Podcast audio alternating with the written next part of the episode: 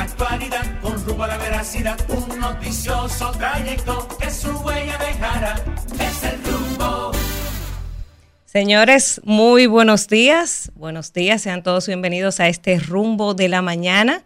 Unos minutos tardes, pero estamos aquí, ¿verdad? Como de costumbre, de pie ante la República, como digo.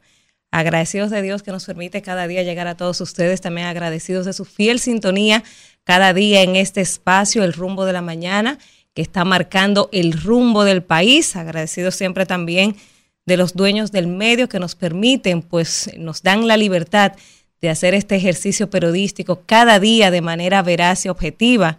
Recordarles a todos que estamos en vivo hasta las 10.30 en una transmisión ininterrumpida de tres horas y media en vivo a través de nuestro canal de YouTube, Rumba FM. También estamos para la zona norte del Cibao en Premium 101.1 y en Rumba 98.5 FM aquí para la zona metropolitana, esperando como de costumbre contar con el favor de su sintonía y para mí es un placer estar con todos ustedes esta mañana, darles los buenos días y vamos a esperar que nuestros compañeros se vayan integrando, lo que va avanzando la mañana.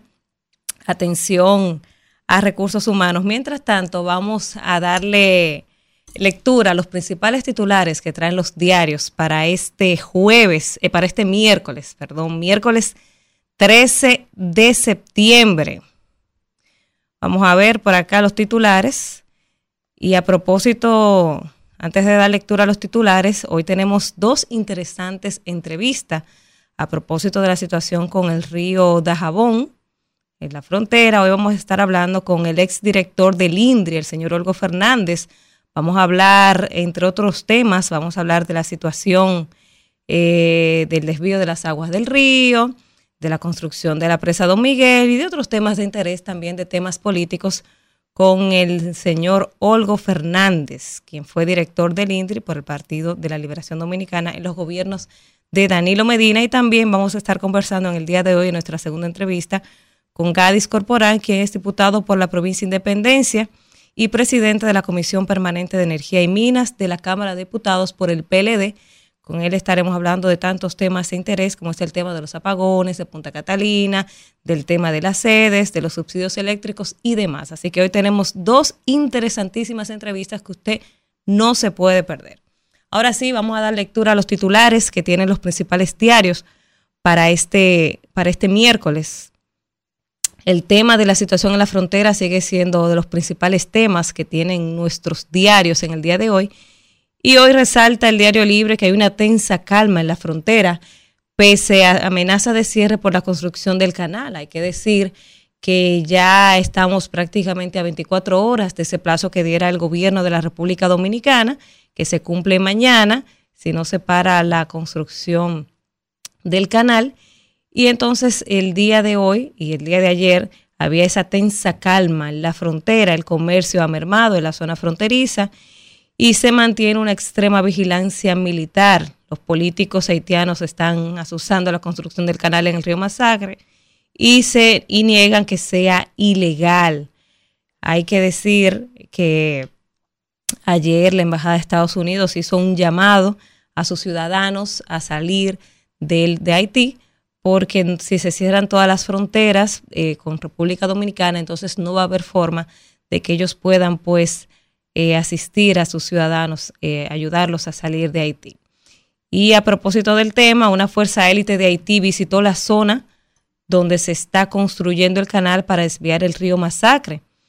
una fuente relacionada a las Fuerzas Armadas de República Dominicana confirmó esa, eso, eso, de esa fuerza élite que estaba visitando la zona, lo confirmó a Diario Libre, y es que ayer eh, circuló en la tarde, eh, circularon unos videos y unas imágenes que uno no tenía certeza si son de en tiempo real, si son recientes, si se trata de la misma situación de la construcción del canal, pues al parecer eh, una fuente de la Fuerza Armada de la República Dominicana ha confirmado que sí, que, que esas imágenes que estaban circulando en el día de ayer de una fuerza élite de Haití que estaba visitando, la zona donde se está construyendo eh, este canal y esto en medio de las tensiones que se están generando entre República Dominicana y Haití por la construcción de este canal para desviar el cauce del río Dajabón en territorio haitiano. Y entonces eh, a uno le llama la atención porque se supone que el gobierno de Haití, si se pudiera llamar gobierno, que sabemos que ahí no hay, no hay un Estado, es un desorden,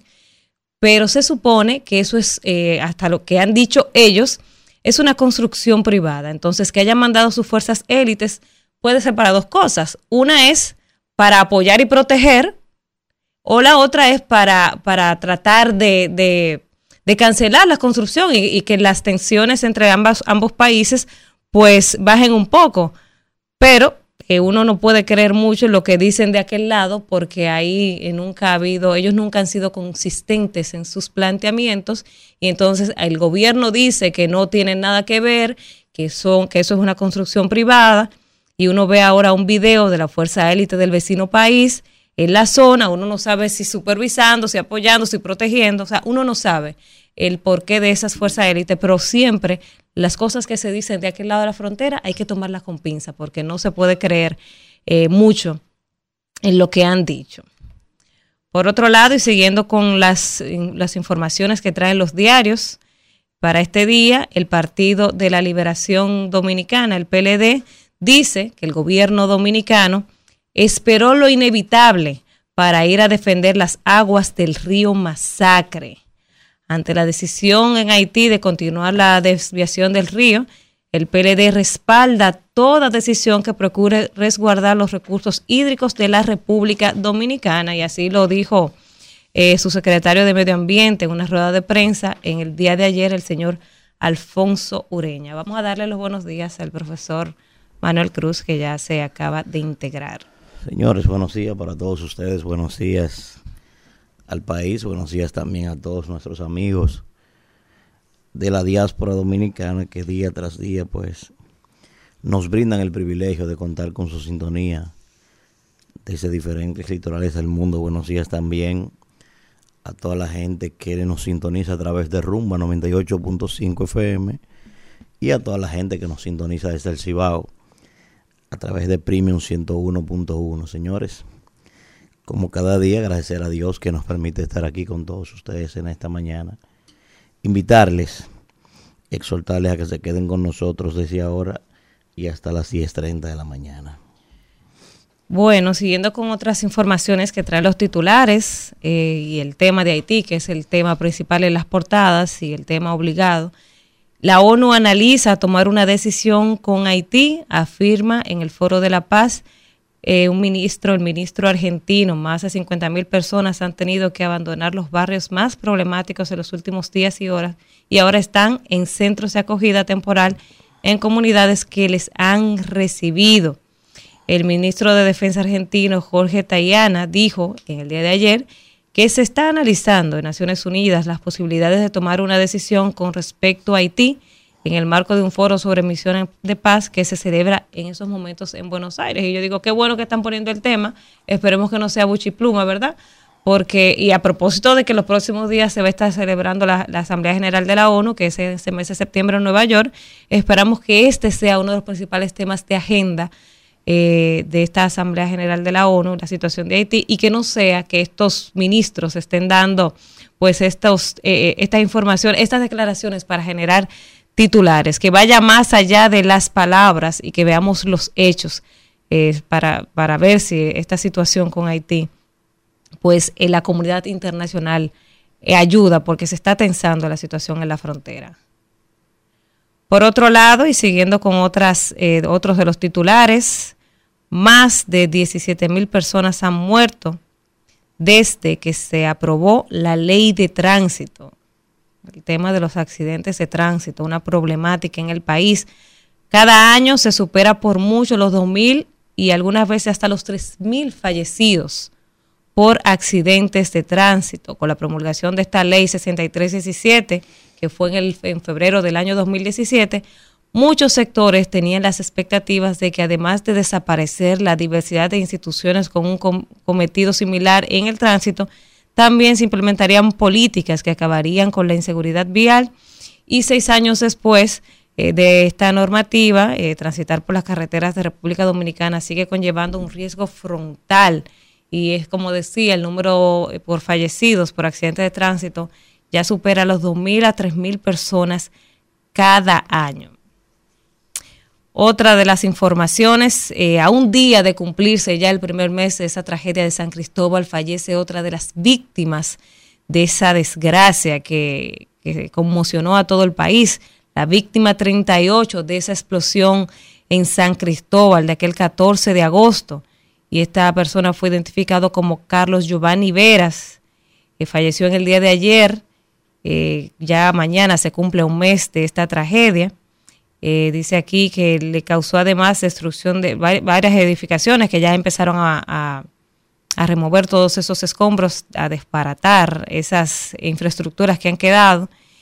Y este fallecido fue identificado como Carlos Giovanni Vera, quien se encontraba ingresado en la unidad de quemados eh, que funciona en el hospital de Arias Lora, en Santo Domingo Norte. Y ya con esta muerte, pues los muertos ya ascienden a 38 por esa tragedia del 14 de agosto en San Cristóbal. Por otro lado, firmas finalizan encuestas que servirán para seleccionar los candidatos del PRM. Dice aquí que la Comisión Nacional de Elecciones del PRM informó que las tres firmas encuestadoras contratadas para la selección de candidatos a senadores, diputados y directores municipales para las elecciones de 2024 culminaron su trabajo de campo y esto lo hicieron a través de un comunicado que fue dirigido a los precandidatos de los cargos selectivos mencionados y la comisión dijo que las firmas realizaron los levantamientos de campos en todo el territorio nacional desde mediados de agosto y concluyeron en el día de ayer, martes 12 de septiembre. Jean Alain Rodríguez vuelve hoy a su oficina de trabajo, señores una burla cuando uno ve que este señor manda hasta una nota de prensa para decir que está trabajando feliz. La reducción de las sesiones en la Cámara de Diputados retrasaría 32 proyectos. Antes de que acabara el mes de agosto, el presidente de la Cámara de Diputados, el señor Alfredo Pacheco, anunció a sus compañeros que las sesiones en el órgano legislativo serían reducidas a partir de este mes de septiembre con el fin de que los legisladores puedan dedicar más tiempo a la campaña electoral. No, pero Dios mío, pero lo que uno tiene que leer. O sea, ellos van a dejar de trabajar para ponerse a hacer politiquería. Esta disminución en el número de jornadas provocaría que un promedio de 32 proyectos legislativos no se conozcan ni se debatan y que por tanto se retrasen. En legislaturas anteriores, donde en promedio se sesionaba tres veces a la semana, los diputados lograban eh, aprobar hasta 48 iniciativas al mes, pero con el cambio anunciado estarían reduciendo la cantidad a 16 por mes. O sea que ellos que trabajaban poco, ahora es que van a trabajar menos. Otra de las informaciones que traen los diarios para este lunes. Estudiantes reciben clases en una iglesia tras dos años esperando la reparación de una escuela. Residentes de la comunidad de Salamanca, perteneciente al Distrito Municipal de La Cuava, en Pedro Brand, denunciaron que tienen más de dos años esperando que terminen de construir el Centro Educativo Gregorio Pérez, único en impartir educación básica en ese sector. Según informaciones ofrecidas por Domingo Valenzuela, quien es director del centro educativo, a mediados de 2021 se comenzó la reparación y acondicionamiento de este centro educativo y por considerar que la reparación llevaría mucho tiempo, el Ministerio de Educación pidió que le presentaran el local, oye, que le prestaran el local de la Iglesia Católica San Francisco de Asís por seis meses, pero ya llevan dos años impartiendo clases en este pequeño local de la iglesia donde no hay espacio suficiente para el estudiantado. Los partos de Haitiana siguen a ritmo imparable a propósito de todo este tema en la frontera, y es que el flujo de mujeres embarazadas de nacionalidad haitiana que acuden a hospitales del Gran Santo Domingo, eh, dicen aquí portavoces que continúa estable en distintos centros de salud, donde decenas de féminas buscan atenciones médicas. Esto ocurre pese a las nuevas medidas adoptadas por el presidente Abinader para limitar el paso de indocumentados haitianos a territorio dominicano. Eh, a propósito de las encuestas que mencionaba del PRM, ayer la Junta Central Electoral anunció la impresión de boletas y materiales electorales para las primarias que costarán 15 millones de pesos. Dice que la Junta convocó a los medios de comunicación y a los representantes de los partidos políticos para las 10 de la mañana de hoy a su edificio de logística electoral. La impresión de las boletas y demás materiales gráficos que serán utilizados en las primarias del domingo primero de octubre les costará a la Junta Central Electoral 15 millones de pesos. Dice aquí esto de acuerdo a una licitación de urgencia realizada por el órgano electoral donde aún no se ha anunciado la empresa que ha sido adjudicada. La acción presupuestaria indica que un total de 15 millones 100 mil pesos en la impresión de 3.089 boletas para el nivel presidencial, 407 mil para las alcaldías y en las regidurías 2.531.789 papeletas de votación, aparte de otros materiales que van a ser utilizados de cara a ese proceso. Pasando con otra de las informaciones, el Senado de la República aprueba solicitar al presidente declarar de prioridad la bachata, en serio, para promover Puerto Plata y Santiago. Dice que con esta iniciativa se busca promover los atractivos de estas provincias, impulsándola como destino turístico en el ámbito internacional propuesta por la senadora Ginette Burnigal. Está muy activa la senadora Burnigal en el Congreso y esto fue una sesión extraordinaria que se realizó en Puerto Plata el pasado viernes con motivo del 184 aniversario del natalicio de Gregorio Luperón.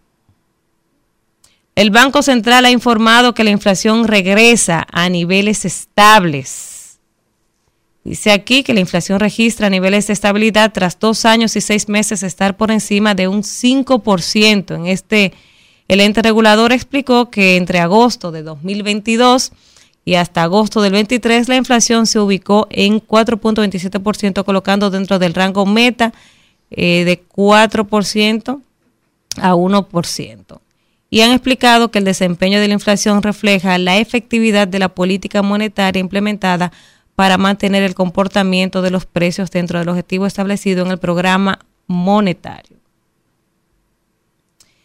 Hubo un nuevo récord de demanda eléctrica a propósito de los apagones. Ayer veía yo al amigo Dari Terrero que se quejaba y etiquetó al señor Milton Morris y dijo que Milton Morrison va a tener que explicarle a este país lo que está pasando con Edesur, porque uno no entiende una tarifa eléctrica con el precio por las nubes y entonces más tandas de apagones que nunca y dicen hoy los diarios que hubo un nuevo récord de demanda eléctrica mientras se de este urge con reparaciones. El panorama del servicio eléctrico continúa presentando incidencias y variaciones inusuales a su comportamiento tradicional, lo que ha llevado al sector a acelerar acciones en medio de cortes energéticos con una convocatoria de urgencia para cambiar los transformadores. Que aprovechar ahí, Danira, para mandar un saludo, ¿verdad? Felicitar y agradecer a nuestro amigo Milton Morrison, que anoche casualmente llegué muerto a mi casa, me acosté a las 12.30 de la noche, estaba haciendo un trabajo, ya estaba listo ya, puse mi celular, ¿verdad? Para que me despertara a las 4 y 40, o sea, para dormir solamente 4 horas y 10 minutos, ¿verdad? Y no hubo ni siquiera que no tuvo ni siquiera que sonar la alarma porque la luz llegó a las 5 y 30 de la mañana hoy. Así que agradecer al amigo Milton. Como yo no tengo inversor, porque no, tenía necesidad de usar eso antes, tengo un circuito 24. Yo compré dos baterías hace dos semanas. entonces habrá que usar nueva vez un inversor, una cosa. Así que gracias Milton, te lo agradecemos de verdad. que le explique al país por qué, o sea, de verdad no, no, no, no, es que lo que no explique nada, hombre. No, porque es que estábamos bien con el tema de el tema de los apagones era algo que estaba mínimamente resuelto. O sea, no se había resuelto por completo el tema de la electricidad en este país, pero uno no puede uno no puede ser mezquino y aquí teníamos el problema resuelto. Mira, a mí ese tema no me preocupa, Danira, porque es que República Dominicana es un problema permanente. A mí lo que me incomoda, ¿tú sabes qué es lo que me incomoda de verdad, ese tipo de cosas? Por eso yo Tú me has visto inclusive en muchos momentos haciéndole críticas constructivas, ¿verdad? A mi amigo Hugo Veras, por ejemplo. Y a otros. A mí lo que me molesta es que tú buscas los videos de toda esta gente. Tenían la solución para todo. O sea, esta gente se la pasó 60 años dando discursitos, dando propuestas, dando vainas, y hoy le entregan la oportunidad, mire, resuelve ese problema que usted decía, y no han dado pie con bola. O sea, ese es, el, ese es lo que a mí más me molesta, no es ni siquiera los problemas, porque no- uno sabe que es un país de problemas. Y no eso, porque es cierto cuando dicen, bueno, que no podemos cambiar en tres años un problema que tiene más de 20 años, que tiene toda la vida. El problema está en que usted se cansó de decir que X problema lo iba a solucionar en dos años, que X problema lo iban a resolver desde que llegaran. Entonces ahí es que está el detalle, porque uno está consciente que en tres años no se puede eh, reparar, arreglar un desastre de 20 años o un problema histórico de más de 20 años. Pero entonces, si usted sabe que no es posible, no se llene la boca diciendo que lo va a resolver. Ese es el detalle. Mira, yo recuerdo haber entrevistado a Milton Morrison. Oye, desde que yo trabajaba en el Nuevo Diario, lo recuerdo perfectamente. Y recuerdo que le pregunté una vez, mira, ¿y qué es lo que pasa, hermano? Me dice, no, porque aquí el problema fundamental es la pérdida. Hasta que no se resuelva el tema de las pérdidas, no, tú tienes el puesto ya tres años y la pérdida lo que han hecho es que han aumentado. O sea, y uno tiene que incomodarse y la gente escucha a uno y dice, oye, pero ustedes lo que van a criticar. Tú sabes lo que yo es amanecer despierto en mi casa anoche. O sea, yo no he pegado un ojo todavía.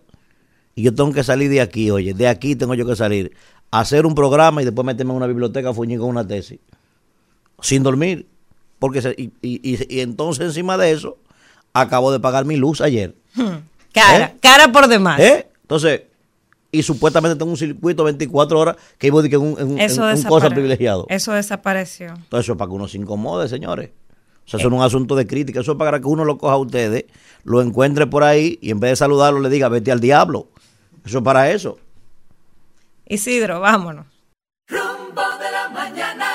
Señores, estamos de regreso con más del desarrollo del espacio, el rumbo de la mañana. Y cuando son, ¿verdad? Ya las 7 y 30 de la mañana, vamos a iniciar de inmediato con el bloque de los comentarios que hemos preparado para todos ustedes. Y es el turno de una de las dos princesas de aquí, de El Rumbo, Danira Caminero. Gracias, mi querido Manuel, y gracias a toda la gente que está ahí en sintonía cuando son las 7.30 de la mañana. Hoy voy a, a tocar dos temas en mi comentario. El primero de ellos lo voy a hacer en atención a todo, todo este revuelo con el tema del, del canal que se está construyendo ahí en, en el río Dajabón. Río Dajabón de este lado, río Masacre de aquel lado, ¿verdad? Pero el río Dajabón, y es que es el tema obligatorio que el país le está prestando atención y también la comunidad internacional. Pero yo me quiero referir y, y voy a hacer el llamado a los políticos, porque yo siento que este no es un tema para politizar, no es un tema para politiquería. Y ayer vi eh, a un sector opositor querer como que pescar en río revuelto.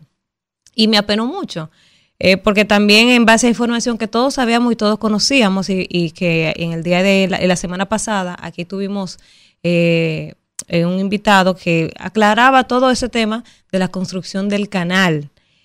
Entonces ayer vi como muchas, muchas personas, muchas personas de la oposición estaban publicando una declaración conjunta binacional de unas reuniones que se sostuvieron en el año 2021 sobre las aguas del río Masacre. Eh, el presidente Abinader, o sea, los dos estados en el año 2021 estaban hablando sobre esa situación y se supone que era un tema que, se, que los gobiernos o el gobierno dominicano entendía que iba a quedar solucionado a ellos. Eso no, eso no es un tema nuevo. Lo que estaba pasando en la frontera todos los conocíamos. Pero a mí me da mucha pena ver cómo la oposición ha querido montarse en este tema para hacer politiquería. Y ese es, eh, ahí es que quiero eh, hacer mi, mi hincapié, mi énfasis. Es un tema de soberanía nacional, es un tema que nos atañe a todos los dominicanos. Hay que tratar de sacar la politiquería de esta situación de Haití. Lo que está pasando en la frontera nos afecta a todos como país. A nadie le conviene, sobre todo a la economía dominicana, no le conviene, porque Haití es nuestro segundo socio comercial más importante. No nos conviene lo que está pasando en, en Haití. Mucha gente ha querido montarse en la hora diciendo que eh, el presidente está haciendo esto para campaña, apelando al nacionalismo, y yo creo que el presidente no necesita, no necesita eh, utilizar este recurso para de cara a su reelección, porque lo que se está perdiendo es más de lo que se pudiera ganar. Él tiene muchísimos otros recursos que puede utilizar para de cara a su reelección o a su repostulación para el año 2024 y que los políticos ahora vengan a decir que, quieren eh, politizar, que los políticos vengan a politizar la situación en la frontera, no creo, no lo creo muy atinado, porque así como hay mucha gente que se quiere hacer el loco con este tema de Haití, hay mucha gente que quieren eh, armar un problema. Y al país, señores, no le conviene un problema ahora mismo. No nos conviene una situación de tensión porque se está afectando el comercio en nuestra frontera, ese mercado binacional está cerrado. Y si se cierra por definitivo todos los puntos fronterizos, que es lo que se está previsto para mañana, no nos conviene. Al presidente no le conviene tener esta situación. Y la gente, los, políticos que han querido decir que el presidente está utilizando esto como politiquería para hacer campaña. Entonces, hay que ser cuidadoso con ese discurso de odio, gente que está asusando para que se cree una situación complicada, gente que está eh, politiqueando con este tema eh, tan delicado para la economía dominicana, para muchas familias que comen de ahí, de, de, la frontera, de ese mercado binacional. No creo que sea lo que, eh, lo que el presidente quiera hacer en este momento. Entonces, venir a sacar eh, reuniones que todos ya conocíamos, que se dieron en el año 2021 con el tema de este, de este canal, creo que no es oportuno. ¿Qué si yo pudiera decir, bueno, el gobierno se confió mucho y como yo decía más temprano, lo que se dice de aquel lado de la isla, uno tiene que tomarlo con pinza y no puede creer en lo que se dice, porque es un, un país que no tiene, no tiene Estado, es un desorden. Ahí no hay ni siquiera, eso ni, siquiera se le pudiera llamar país. Entonces, usted no puede creer como que es palabra de Dios lo que digan las autoridades, ni siquiera creer mucho que el gobierno no sabe quiénes son los que están eh, construyendo o que es un, un, sector empresarial que está construyendo. Claro que saben y hasta lo están respaldando. Entonces no podemos creer como que es palabra de Dios lo que se dice de aquel lado de la isla. Pero no por eso queremos venir ahora a culpar al presidente de que él ha creado esta crisis y esta situación para entonces saltar y apelar al nacionalismo de, toda, de todo el país, de todos los dominicanos, y capitalizar esto de manera política. Yo creo que no es necesario y creo que ha sido muy desafortunado por parte de la oposición querer politizar este tema que nos atañe a todos los dominicanos. Eso quería decir brevemente por un lado. Por otro lado, yo decía aquí el pasado lunes eh, que me llegó una información del mal manejo que se le está dando a las construcciones, eh, a las licitaciones de, las, de los centros educativos. Y yo decía que, ustedes saben, cuando se hace una licitación, se hace un concurso, quedan tres lugares, y entonces el que quede en primer lugar, si por alguna razón no pudiera terminar la obra, pues eh, la obra se le pasa al segundo lugar. Y yo denunciaba que me había llegado la información de que no se le estaban dando al que quedó en segundo lugar, sino que se le estaban dando a compañeros del partido de gobierno que ni siquiera habían participado en el proceso de licitación. Yo hacía esa denuncia. Pues a raíz de que yo hacía esa denuncia, alguien me envió eh, lo que están haciendo en el INAPA y como yo digo lo malo, también tengo que decir, tengo que decir lo bueno. Y me, me gustó leer esta información que más de 116 ingenieros han logrado ganar sorteos en el INAPA con casi el 50%, casi el 50% de ellos son mujeres. Sabemos que es muy difícil que las mujeres se nos dé, se nos dé esa participación, sobre todo en el sector construcción. Entonces, hay que resaltar, y me gustó mucho leer, que las exigencias que está haciendo el INAPA para que esos ingenieros participen de esas obras son mínimas. Por ejemplo, eh, deben estar al día en el CODIA, eh, tienen que tener sus impuestos al día en la Dirección General de Impuestos Internos. Y estos ingenieros que han estado ganando estas, estas obras, en su mayoría, son personas que están emprendiendo, comenzando a emprender, son gente que son de bajos recursos, que están iniciando sus carreras como ingeniero o sus empresas y entonces eh, se le está dando hasta 50 millones de pesos en algunos de los casos, hay algunos de los que han ganado estas obras para, para construcción eh, de de más de 620 millones, eh, se, han, se han aportado, perdón, más de 620 millones de pesos al día de hoy en la instalación de 120 kilómetros de tubería. Entonces, me gustó leer esta información porque a diferencia de lo que yo había denunciado el pasado lunes del desorden que se estaba haciendo con la licitación, aquí el INAPA le está dando participación, está democratizando el tema de, la construcción de los, de los eh, acueductos, el INAPA le está dando participación a gente que está emprendiendo, a gente que se acaba de graduar, que está eh, pues empezando a ejercer su carrera y, qué bueno, porque eso desmonta a veces esos, esos argumentos que eh, muchos eh, venimos dando, porque me voy a incluir, yo en muchas ocasiones lo he dicho, de que este es un gobierno solo para un grupito y al ver que hay instituciones que le están dando oportunidad a gente que está emprendiendo, pues eso es sinónimo de transparencia y de que hay una visión humana de darle participación eh, a todos los sectores de, con este sorteo de obras. Así que enhorabuena para Wellington que está haciendo la diferencia ahí en el INAPA. Isidro. Rumbo de la mañana. Bueno, vamos a hablar con la gente cuando son las 7:40 de la mañana y tenemos las líneas llenas. Buen día, ¿quién nos habla y desde dónde? Buen día, buen día, Rumbo, buen día. Sí, ¿quién nos habla y desde dónde? Le habla Francisco Mato de Santo Domingo Norte. Adelante, Francisco. Es con respecto a la reunión del 24 que hace la ONU. Sí, Yo confío que el, el señor presidente, la voz del señor presidente, Luis Abinader, será escuchada en la reunión que se efectuará el 24 de, de- de este mes. La- Ay, perdón que lo cerré. Pensé que había terminado. Buen día, ¿quién nos habla y desde dónde? Buenos días, Gary Brito de la Romana. Ey, adelante, Gary. Oh, mi hija, aquí lo que es hambre, apagones y, y delincuencia está acabando con la Romana, Virgen de la Altagracia. Eso agrégale la escasez de azúcar en un pueblo productor y sembrador de caña de azúcar, Jehová. Llegaron 20 mil toneladas la semana pasada. Que Jehová venga por su pueblo, porque esto no lo aguanta nadie. Amén. Buen día, ¿quién nos habla y desde dónde? Buenos días, mira, caminero. Hola, ¿cómo querido Rafael, buen día. Por fin que entré con lucha, pero entré. Ah, yo estoy, aquí- yo estoy en los controles, confía. Estoy, mira, estoy mirando que usted vale la pena. Eh, un saludo especial para mi hermanito Manuel que está ahí. Un abrazo. Eh, eh, óyeme, esa cuestión de Haití, eso es problemático, ¿eh? Nosotros los dominicanos que estamos aquí, yo conversé ayer como con 20 amigos que tengo, y me dicen que eso no lo va a parar nadie, Que esos haitianos, que esos haitianos van para allá, que esos haitianos, que- porque hay una traición. Ellos dicen que es una un- un- una compañía que está haciendo, de, que de una, un- una asociación de, de, de- de ganaderos que está haciendo el, el, el ese, pero entonces el gobierno está mandando militares para allá. Entonces allí no hay gobierno y, y están mandando militares porque se supone que los militares tienen que escucharle al gobierno y no a, a- los ganaderos, ¿no verdad que sí? Entonces yo no entiendo cómo es esa situación, que va, qué va a pasar allá.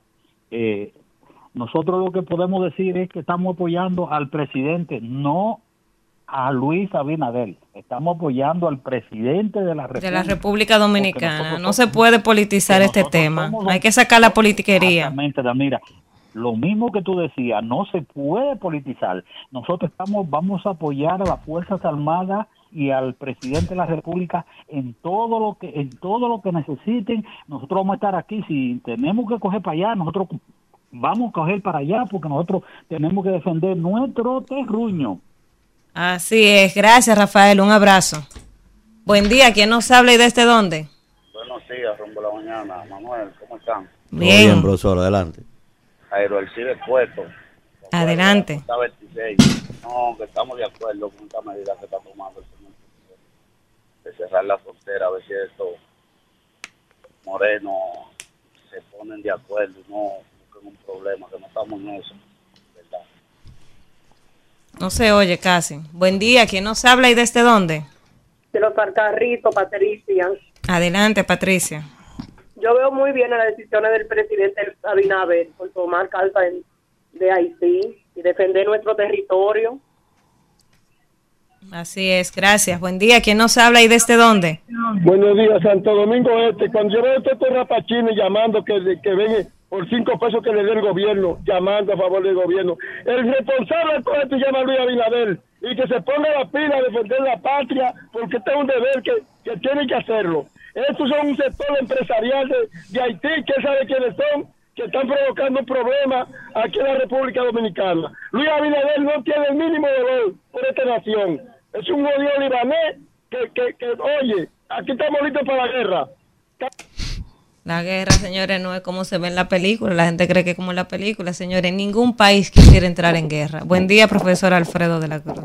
Señores, buen día a todos los dominicanos. ¿Cómo Gracias. que dice el mea palo El mea, Yaguate? el mea potelú de Yaguate, mea palo. Señores, gracias por el favor de su sintonía. Dios lo bendiga a todos los dominicanos de aquí y los de allá. No os conforméis en este siglo, sino transformaos por medio de la renovación de vuestro entendimiento, para que comprobéis cuál sea la voluntad de Dios, agradable y perfecta. Eso es Romano en su capítulo 12 Amén. y su versículo 2. Vamos a seguir con la gente. Buen día, ¿quién nos habla y desde dónde? Buenos días, rumbo de la mañana.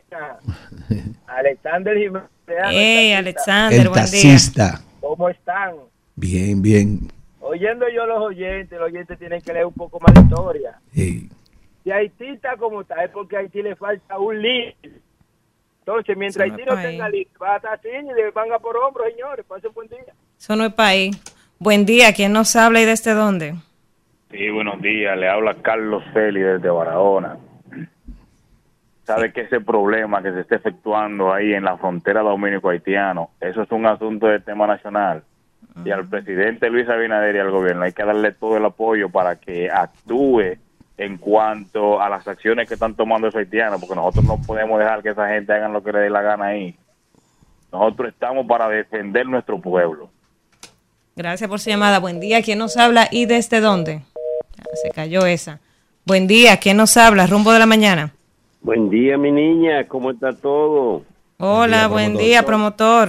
De este lado, no me corten, que tenía mucho. por Adelante, tómese su tiempo. Fíjese, lo primero que sabe Luis Abinader que Gilbertillo está detrás de todo eso. Lo primero que sabe Luis Abinader que a él le mandaron una lista y dentro de esa lista sacó a todo el mundo menos a Gilbertillo. Y los cementos y la varilla y todo lo que se está construyendo el, el- el canal, el cemento la mayoría sale de la planta de Luis Abinader. O sea que de su doble moral, eso es sin politizar, pero las cosas como son. Buenos días. Buen día, promotor. Buen día, ¿quién nos habla y desde dónde? Muy buenos días, princesa. Buenos días, Alfredo. Buenos días. Buen día, buen día, hermano, buen Yo- día. Le habla el Kraken desde Pedernales. Ah, Eh, Pedernales. Sí, quisiera que por favor me dejen expresar una idea debido a que esto interactivo no le da el chance a nadie de hablar. Adelante, adelante. aquí estoy yo. Tómese su tiempo. Estoy muy de acuerdo con lo que usted ha dicho de que los políticos deben dejar de lado esta situación que está pasando debido a que es algo que nos afecta a todos. Por lo cual, miren, yo me encuentro, yo me sorprendo de las personas que no están de acuerdo con la medida que ha tomado Abinadel de cerrar la frontera, porque miren lo que están pasando las personas que viven en Dajabón, lo que están haciendo con el río Dajabón. Incluso, para no irse más lejos, estaba mirando ayer que hubo un haitiano que amenazó a Santiago Matías, mejor conocido como Alofoque, de que los dominicanos deben tener cuidado porque ellos pueden tomar las mismas represalias que el 1808, que creo que fue cuando ellos tuvieron su revolución. Por lo cual, eh, yo entiendo que debemos dejar la política de lado y eh, si tiene diferencias o no, confiar en lo que está haciendo Abinadel para el país. Así él- es. Gracias por su llamada. Buen día, ¿quién nos habla y desde dónde? Buen día, le habla Ram- Ramón Ramírez de Beltrán. Sí, adelante. Hay unas imágenes ahí que a mí particularmente, a mí particularmente me dieron un poquito como de grima. Sube la, suba la voz, que casi no se escucha. Es decir, unas imágenes que se presentaron ahí, cuando un grupo de ciudadanos haitianos estaba en la frontera y soldados dominicanos estaban del otro lado. Lo que yo quiero decir es que los soldados dominicanos estaban del lado del muro, del lado dominicano, y los haitianos estaban del otro lado del muro. O sea, todo ese territorio que, que, que está del otro lado del muro ya le pertenece a Haití. ¿Por qué los soldados dominicanos estaban del lado dominicano del muro y no estaban del, del otro lado que también le pertenece a la República Dominicana? ¿O es que el gobierno le entregó esa parte a los haitianos? Eso, eso es una simple pregunta que yo tenía. Gracias por, gracias por su llamada. Buen día, ¿quién nos habla y desde dónde? Buenos días, Danira. Buenos días, equipo. Les habla Yuri de Santo Domingo Norte. Hola, Judith, buen día. Gracias. Fíjate, yo quiero referirme al tema de las EDES, Danira. Tú sabes, yo soy presidenta de Junta de Vecinos y quiero que me dejen expresar lo que le voy a decir una anécdota que me pasó aquí con el transformador. Es un transformador que suple mi comunidad, mi perímetro. ¿Qué pasa? El transformador se dañó tres veces, cogió fuego. Cuando nos dimos cuenta, del otro sector tenían cables de Codetel pegado de nosotros y eso afectaba el transformador. ¿Qué yo hice como autoridad y cabeza? Suspendí eso. Gracias al señor Naud, ingeniero de, de este, que inmediatamente la tres veces mandó a arreglar el transformador hasta que se tomó esa medida. Entonces yo entiendo que no toda la culpa la tiene el gobierno. Es así. Más, más en las comunidades rurales, como hay en Santo Domingo Norte, no, tienen, no se educan en cuanto a la electricidad. Gracias por su llamada. Buen día. ¿Quién nos habla y desde dónde? Buen día, Andrés Pérez de la Independencia. Adelante, Andrés. Señores, el gobierno dominicano no puede permitir que los haitianos hagan lo que quiera aquí en nuestro territorio. Por eso el presidente debe seguir tomando las medidas que entienda para protegernos. Y hay que apoyarlo, eso no se puede politizar. Hay que apoyarlo. Sí, gracias por su llamada. Buen día. ¿Quién nos habla y desde dónde? Buenos días. David Pérez desde Santander, España. Adelante, David. Tengo una, tengo una pregunta, Danira. Sí. ¿De casualidad tú eres familiar directo de, de Marco Caminero? No. Me encanta eh, ese apellido. No, dicen que los camineros son una sola familia, pero no. Era simplemente... Ah, gracias. Buen día. Tú no sabes. Bu- Buenos días, buenos días, Damira, ¿cómo está? ¿Cómo está ese elenco? Bien, buen día. ¿Quién nos habla? Fátima Familia le habla. Adelante, Fátima. Damira, yo estoy muy de acuerdo con las medidas que se están tomando. Y como dijo alguien que llamó, tenemos que apoyar al gobierno, no, no política. Tenemos que apoyar al gobierno porque nos afecta directamente. Nosotros como dominicanos no podemos permitir que los haitianos continúen con ese desvío, ya que sería de gran efecto mal para nuestro país de la agricultura, las empresas, los negocios. Sería, por todas las partes que uno ve ese tema, sería de, de muy mal provecho para nuestro país. Tenemos que hacer lo que sea necesario y unirnos como país y poder luchar, no una guerra, porque nunca la guerra, la guerra sería ya vamos a decir lo último en cualquier país, en cualquier persona que vaya a tomar. Tenemos que unirnos y apoyar. Gracias por su llamada. Buen día. ¿Quién nos habla y desde dónde? Muy buenos días, Samuel Sánchez desde New York. Adelante, Samuel. Mira, pienso que eh, la prudencia es buena consejera en un momento histórico como este. No creo que sea necesario que un diferéndum por, un- por el- la situación del río Masacre lleva llegar a, que el lenguaje y, las acciones pasen de castaño oscuro. Ya hay una experiencia dominico-haitiana con relación al dique de Pedernales que podría replicarse para esta situación. Creo que debemos bajar el lenguaje incendiario, entender que esto no beneficia a ninguna de las dos partes y que es posible buscar una salida diplomática sin tener que empujar a consecuencias mayores. Bueno, Así es, gracias por su llamada. Buen día. ¿Quién nos habla y desde dónde? Buenos días, equipo. Leonardo Peralta, Santo Domingo Norte. Adelante. O van a tener que extender una hora en el programa, van a tener que hacer algo. Yo tengo más de dos meses tratando de comunicar. Miren, yo les voy a decir algo. Eh, independientemente de que no se pueda politizar o no se deba politizar el tema, sabemos que el gobierno desde el inicio que empezó ha creado problemas para resolver problemas. Ha creado crisis para intentar o resolver crisis. En mi opinión. Gracias por su llamada. Buen día. ¿Quién nos habla y desde dónde? Buenos días, rumbo de la mañana. Sí, ¿quién nos habla? Ana, desde Palmarejo Villalinda. Adelante, Ada.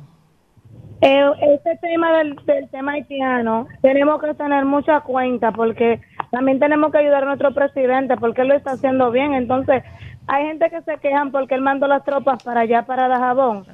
Eso está bien. Gracias por su llamada. Somos eso, ¿no? Como que mandaron la tropa para Ucrania. Más o menos. Buen día. ¿Quién nos habla y desde dónde? Sí, buenos días, Daniela, Alfredo, Manuel. Buen día, Buen buen día. día.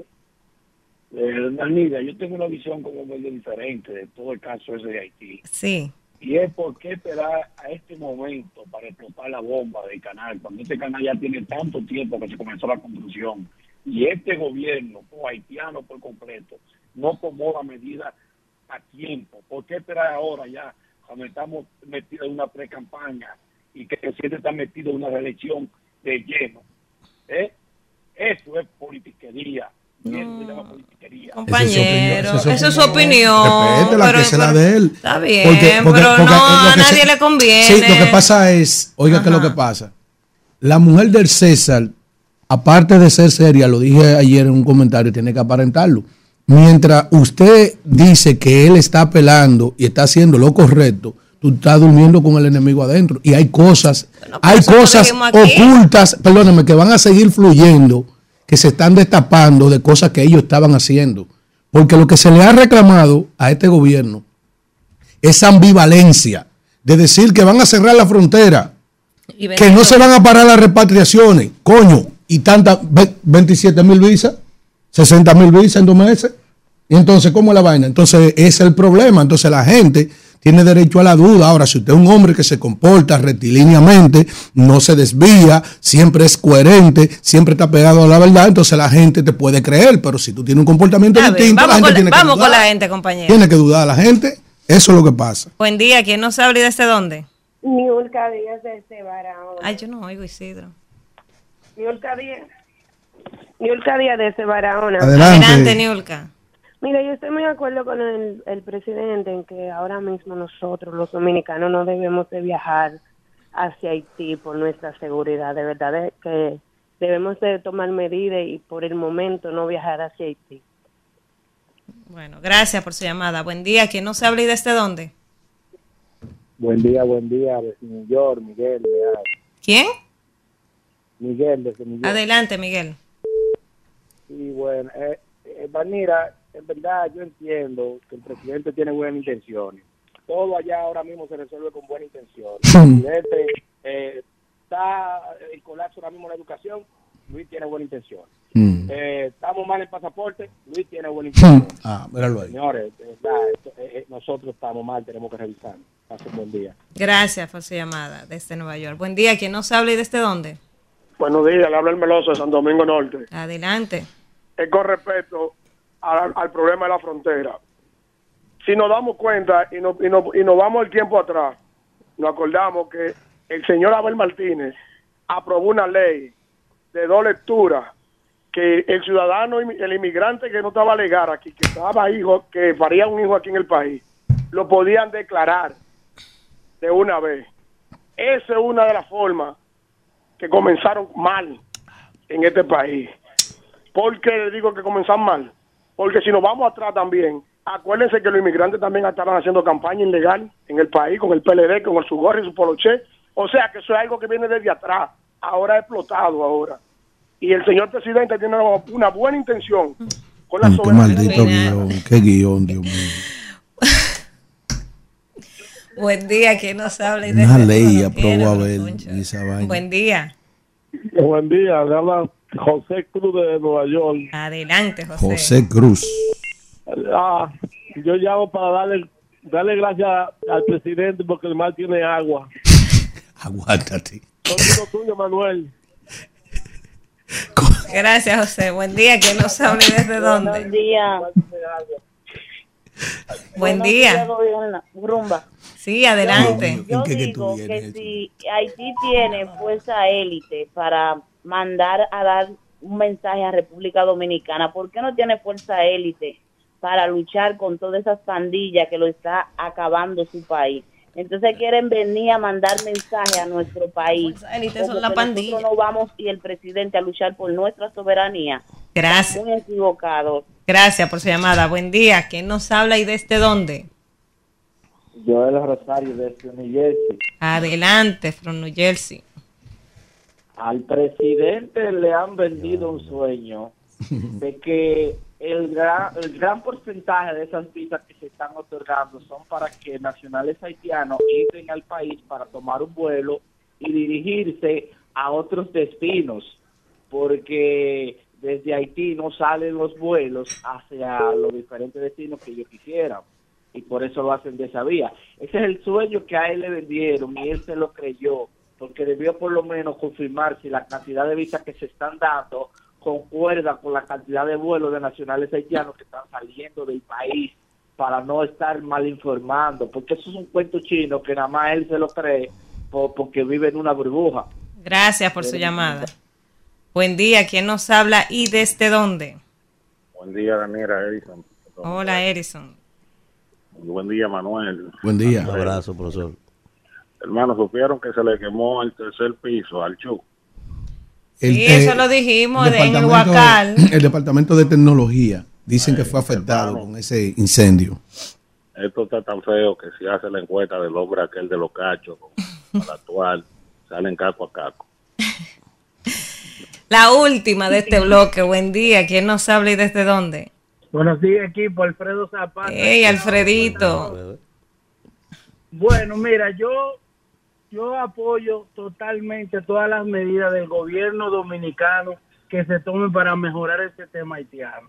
Pero también tengo, porque no, no puedo ser, no puedo taparme los ojos, también tengo que decirle al presidente que el canciller pro haitiano, cónsul en España pro haitiano, Carajaton pro haitiano, todos los ministros que, so- que son, que han tenido una vida histórica promoviendo, promoviendo que este país es racista o genocida, esos ministros Xenófobo. ¿por qué no lo, no lo ha hecho a un lado. Y yo quiero ver la, la, también quiero ver por último a esos periodistas que quieren acabar con el, el sistema de partidos políticos y también quieren acabar con, con, con el pueblo creyendo que nosotros somos racistas, como Uchilora, Altagracia Salazar, Marino Zapete. Quiero ver su opinión del tema ahora en esta situación.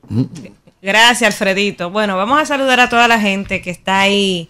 Denle la bienvenida. Vamos a darle la bienvenida también a la compañera Kimberly. Buenos Buen día. días, nuestra coordinadora interina Danira Caminero, que está aquí desde las que no me 7 y gusta. 3 de la mañana. Uy, Fajada. Alfredo, Manuel. buen día, hermana querida. Vamos a Y saludar. a todos los que nos escuchan. Así es, vamos a saludar a la gente que está en el YouTube, más de 700 personas en vivo. Ahí está Heuri Suceta, Félix Medina, Marcos Tapia, Judy Lorenz, oh, Judy Blanco, perdón. Eh, también está Talía Estrella, Cornelio Rodríguez, Marcos Tapia. Nos saluda por ahí Jenny Miguel de Jesús, Geraldina Rivas. Está Wanda activa, Diomedes de la Cruz, Keiton García, Ana TV, Oso Mañoso, El Gallo Transporte. Está nuestra querida Natividad de la Cruz, Eddie Click. También nos saluda Maurice Mora, Joel Alexander Bello. También está por aquí Johnson King, Dani Duvergé, Miguel Félix, María Lebrón, Yacaira Familia, Joel Alexander Bello, ya lo saludé. También nos escribe por aquí. Danelis Peña, Claudia María Blanco, El Gallo Transporte, Fidel Guzmán, Moisés Frías, Wilder Ogando, Elizabeth Sánchez, está por ahí también Jessica, que saludó temprano a, a Manuel. Abrazo. También está Esmil Correa, Joel Alexander, Eddie Click, este Músculo Fitness. Mucha gente ahí, más de 700 personas lejos pero allá, dice una cuenta ahí que nos saluda, dice que se les quiere a todos. También está Alex Aimé, Omar Guerrero, gracias a todos por su sintonía, doña Rebeca, que también la vi ahí por el chat, saludos al señor Ralph Pérez, que también está por ahí activo, aunque no lo vean, pero está siempre en sintonía con este equipo. Gracias a todos por elegirnos cada mañana. Vamos a un contacto y regresamos con más comentarios aquí en el rumbo de la mañana. 8, 5 minutos de la mañana. Vamos a seguir con los comentarios y es el turno del profesor Ese hombre, Manuel Cruz. ese hombre ha botezado ahí como 72 veces al lado mío. Gracias a Milton Morrison que nos El dejó- hombre más objetivo de este espacio, profesor Manuel Cruz. ¿Y tú esos botezos, profesor? Gracias a No toda la gente, ¿verdad? Que día tras día, pues, nos brinda el privilegio de buscar nuestros comentarios. Miren, quiero aprovechar esta situación que se está dando con la construcción del famoso canal en Haití para hacer una reflexión y un llamado a este a este pueblo, ¿verdad? He dicho, señores, en diferentes momentos, y quiero reiterar, que parece ser que el dominicano es un experimento que se hizo en los laboratorios de Wuhan. No existe un ser humano en el mundo tan particular, tan singular, como este fenómeno de la naturaleza que se hace llamar La dominicano. raza inmortal. La verdad es que, y tú te pones a observar desde arriba hacia abajo, y mientras más tú más escudriñas en el liderazgo donde se entiende que debe estar por lo menos una clase que tenga categoría pensante, por lo menos. Y cuando llegan los momentos de crisis, tú te das cuenta que en gran medida, salvo las honrosas excepciones, también una buena parte del liderazgo político dominicano, pues es representante genuino de la gurrupela también. ¿Y por qué yo digo esto? Conchale, señores, miren. He dicho que República Dominicana es el único país del mundo, si es que a esto se le puede llamar país, que tiene un solo problema, uno solo. Ese problema es que no hay un solo dominicano, uno no hay aquí, ni líder, ni no líder, nada absolutamente, que le pueda decir a ustedes qué es lo que queremos.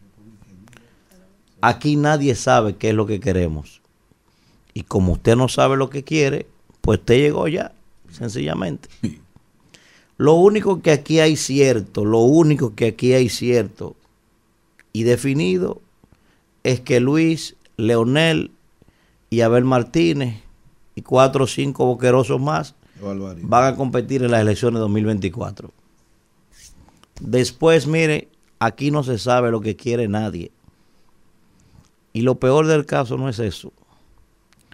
Lo peor del caso es, señores, que ese mismo ser humano que yo estoy describiendo, ese mismo dominicano, usted lo suelta, mire, desnudo, oiga bien, desnudo en la Siberia, y al otro día ese señor tiene ropa y tiene una tienda vendiendo ropa para el frío. El dominicano. El dominicano es el individuo más creativo que yo he visto en mi vida entera. Se la juega donde quiera, tiene un talento natural como probablemente ningún otro ser humano tenga sobre la tierra. Y yo me he cansado de decir cómo es que un individuo con ese talento, con esa capacidad de resiliencia, con esa capacidad de invención, con esa capacidad de destacarse, aún viniendo de tantas dificultades, no puede poner todo ese talento y toda esa creatividad en beneficio de su propio país. Yo no comprendo eso. Y sencillamente eso sucede por una sola cosa. Eso sucede porque nosotros no sabemos distinguir y pienso que esa es la tarea más difícil que tiene el liderazgo político de este país y es aprender a distinguir entre lo que es politiquería de gobierno y lo que es asunto de Estado. Miren, todos los días, todos los días yo me paro en el espejo cuando me estoy peinando a las 5 de la mañana y yo hago dos cosas.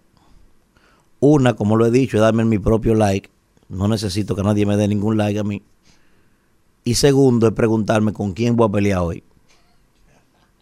Esas son las dos cosas que yo hago. Yo me levanto de mi cama a pelear con algo que yo estoy en contra de eso. Y yo estoy seguro, miren, que todos los días, oigan bien, y, e invito a todo el que tenga, a todo el que crea en la crítica, como creo yo, como mecanismo de mejora. No, porque no critico por criticar, no, yo creo que la crítica con propuesta, como siempre la he hecho, es el instrumento idóneo para usted seguir creciendo. Eso es la base de la disyunción, que hay que crecer.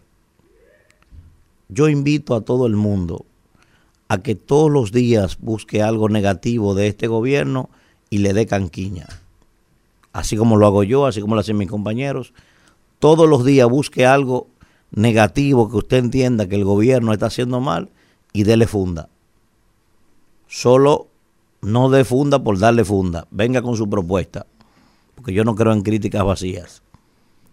Ahora, independientemente de que hay que criticar las cosas que uno está viendo mal, señores, hay un asunto que se llama Estado. Y cuando se trata de Estado, miren, ya hasta ahí llegó el asunto. Yo les voy a poner un ejemplo sencillo a ustedes. Hay una diferencia abismal, abismal, ¿eh? Entre lo que pregonan los republicanos y lo que pregonan los demócratas en Estados Unidos. Ok. Pregúntele cuál de ellos está en contra de proteger a Bibi Netanyahu, que es un genocida allá en Medio Oriente, en Israel. Pregúntele a un demócrata o a un republicano si no están a favor de protegerlo, que ese, que ese de ellos. ¿Eh? Y, de, y, de, y, de, promover los intereses de Israel en, en, Medio Oriente. Pregúntele a ver a cuál de ellos, cuál de ellos está en contra de perseguir el yihadismo, que ellos lo ven como una amenaza para los intereses gringos. Pregúntele a ver a cuál de ellos, sea demócrata o republicano, está en contra de que Estados Unidos siga enfrentando a China para proteger sus intereses como potencia. Pregúntele a ver a cuál de ellos está en contra de que Estados Unidos se enfrente a Rusia. Yo quiero verlo. Y piensan totalmente diferente. Y se ven matando en el Congreso de los Estados Unidos sin ningún tipo de problemas. Ah, ¿por qué? Porque esos asuntos son de Estado. Pregúntele a ver a un gringo, sea republicano o sea demócrata, cuál de ellos está en contra de la doctrina del destino manifiesto, a ver, o de la doctrina Monroe, por ejemplo. Ninguno está en contra. Y esa gente todos los días se vive matando en el Congreso y se vive matando en el país. Y yo no entiendo por qué el dominicano no acaba de entender que tenemos que tener ideas diferentes. Yo lo he dicho siempre. Tenemos que tener disyunciones permanentes para que este país se desarrolle. Ahora, en las cosas de Estado, aquí hay que tener una conjunción perpetua. No importa si está Luis gobernando, no importa si está Leonel, no importa si es Firulay, no importa quién sea. Es que cuando se habla de un tema migratorio, cuando se habla de un tema haitiano, eh, cuando se habla de la, de, la zona de Manzanillo, cuando se habla del oro de República Dominicana, cuando se habla de proteger el turismo dominicano, todo eso tiene que unificar a República Dominicana. Es que tiene que ser sí o sí, señores, porque de lo contrario nosotros no vamos a crecer nunca. Y si estamos divididos, y si estamos divididos, eso le va a dar espacio al otro para que sea fuerte frente a nosotros, aún sea una porquería. Y yo no sé por qué el dominicano no entiende eso. Ah, ¿por qué? Porque hay un protagonismo. Porque si no es Manuel Cruz el que dirige los procesos, no sirve lo que está haciendo Alfredo. ¿Eh? Porque si Manuel Cruz diseña algo bien, Alfredo dice que es una porquería porque sabe que me puede beneficiar políticamente. No, porque él no está pensando en el Estado. Él lo que pregona que él quiere mejoría para el Estado, pero es dirigiéndolo él. No es a mí. Si soy yo el que estoy dirigiendo, yo estoy haciendo una porquería. Y no debe ser así, señores. Porque se supone que todito queremos esto, aunque esto no sirva. Se supone que aunque esto no sirva y sea una jungla, como le he dicho, esto es lo único que tenemos, se supone, digo yo. Y todito queremos esta porquería. Entonces, si todos la queremos y todos tenemos, y es lo único que tenemos, podemos unificarnos, por lo menos en estos momentos, señores. Porque va a haber tiempo para pelear, ¿eh? O sea, aquí hay un grupo de idiotas que tienen posiciones en el gobierno, que va a haber tiempo para criticar a esa gente, olvídese de eso. Eh, gente que está de psiquiatra, hay que buscarle cinco psicólogos para ellos solos. Pero va a haber tiempo para eso. Ustedes tienen que entender, abran el novelista para que ustedes vean hoy. Abran el periódico haitiano para que ustedes vean cómo hay empresarios, cómo hay eh, opinólogos, cómo hay políticos, todo el mundo dándonos canquiña a nosotros, que ese es su derecho de ellos. A nosotros no. Tú abres un periódico dominicano y hay 800 opiniones diferentes. Uno en contra, otro a favor, otro que no, que no, que no decide ni para acá ni para allá. Y así se va a desarrollar un país. Y repito, duele ver a un individuo con tanto talento como es el dominicano, ¿eh? que se la juega donde quiera, que echa para adelante donde quiera. Lo ponen en el desierto de Sahara al dominicano y ahí, y ahí diseña una planta de agua. Se la juega, se la busca como quiere el dominicano. Conchale, pero utilicen eso en beneficio del país. No sean tan individualistas. Eh, apoyen aunque sean las cosas que son positivas. Usted no puede levantarse de su cama solamente decir, abajo el que suba. Porque yo no entiendo eso. Así no se puede, señores. Miren, en este momento, en este momento, y yo quiero aprovechar la oportunidad, sobre todo yo, que ustedes saben que le he hecho crítica profunda al PLD, quiero aprovechar la oportunidad para felicitar al PLD. El PLD salió a hacer sus críticas. Y es verdad que el gobierno perdió mucho tiempo en eso. Ahora el PLD dijo claramente, lo que sea para beneficiar los intereses de la República Dominicana, lo estamos apoyando. Ese es el papel del liderazgo político. Eso es lo que se llama madurez de Estado. Eso es lo que se llama compromiso con la vocación de poder. Por eso yo estoy felicitando al PLD, porque ese es el papel que toca en este momento. Vayan ustedes a ver cómo fueron una vez con un informe ayer diciendo que nosotros seguimos persiguiendo a embarazadas haitianas y que seguimos persiguiendo niños. Todo ese tipo de cosas, señores, una campaña grosera en contra nuestra. Y nosotros divididos, porque se supone que el protagonismo lo debo tener yo. Así no hay forma, señora. Así cuando yo veo ese tipo de cosas, lo que me dé ganas de salir con, con un saco de baigón a rociarlo por la calle.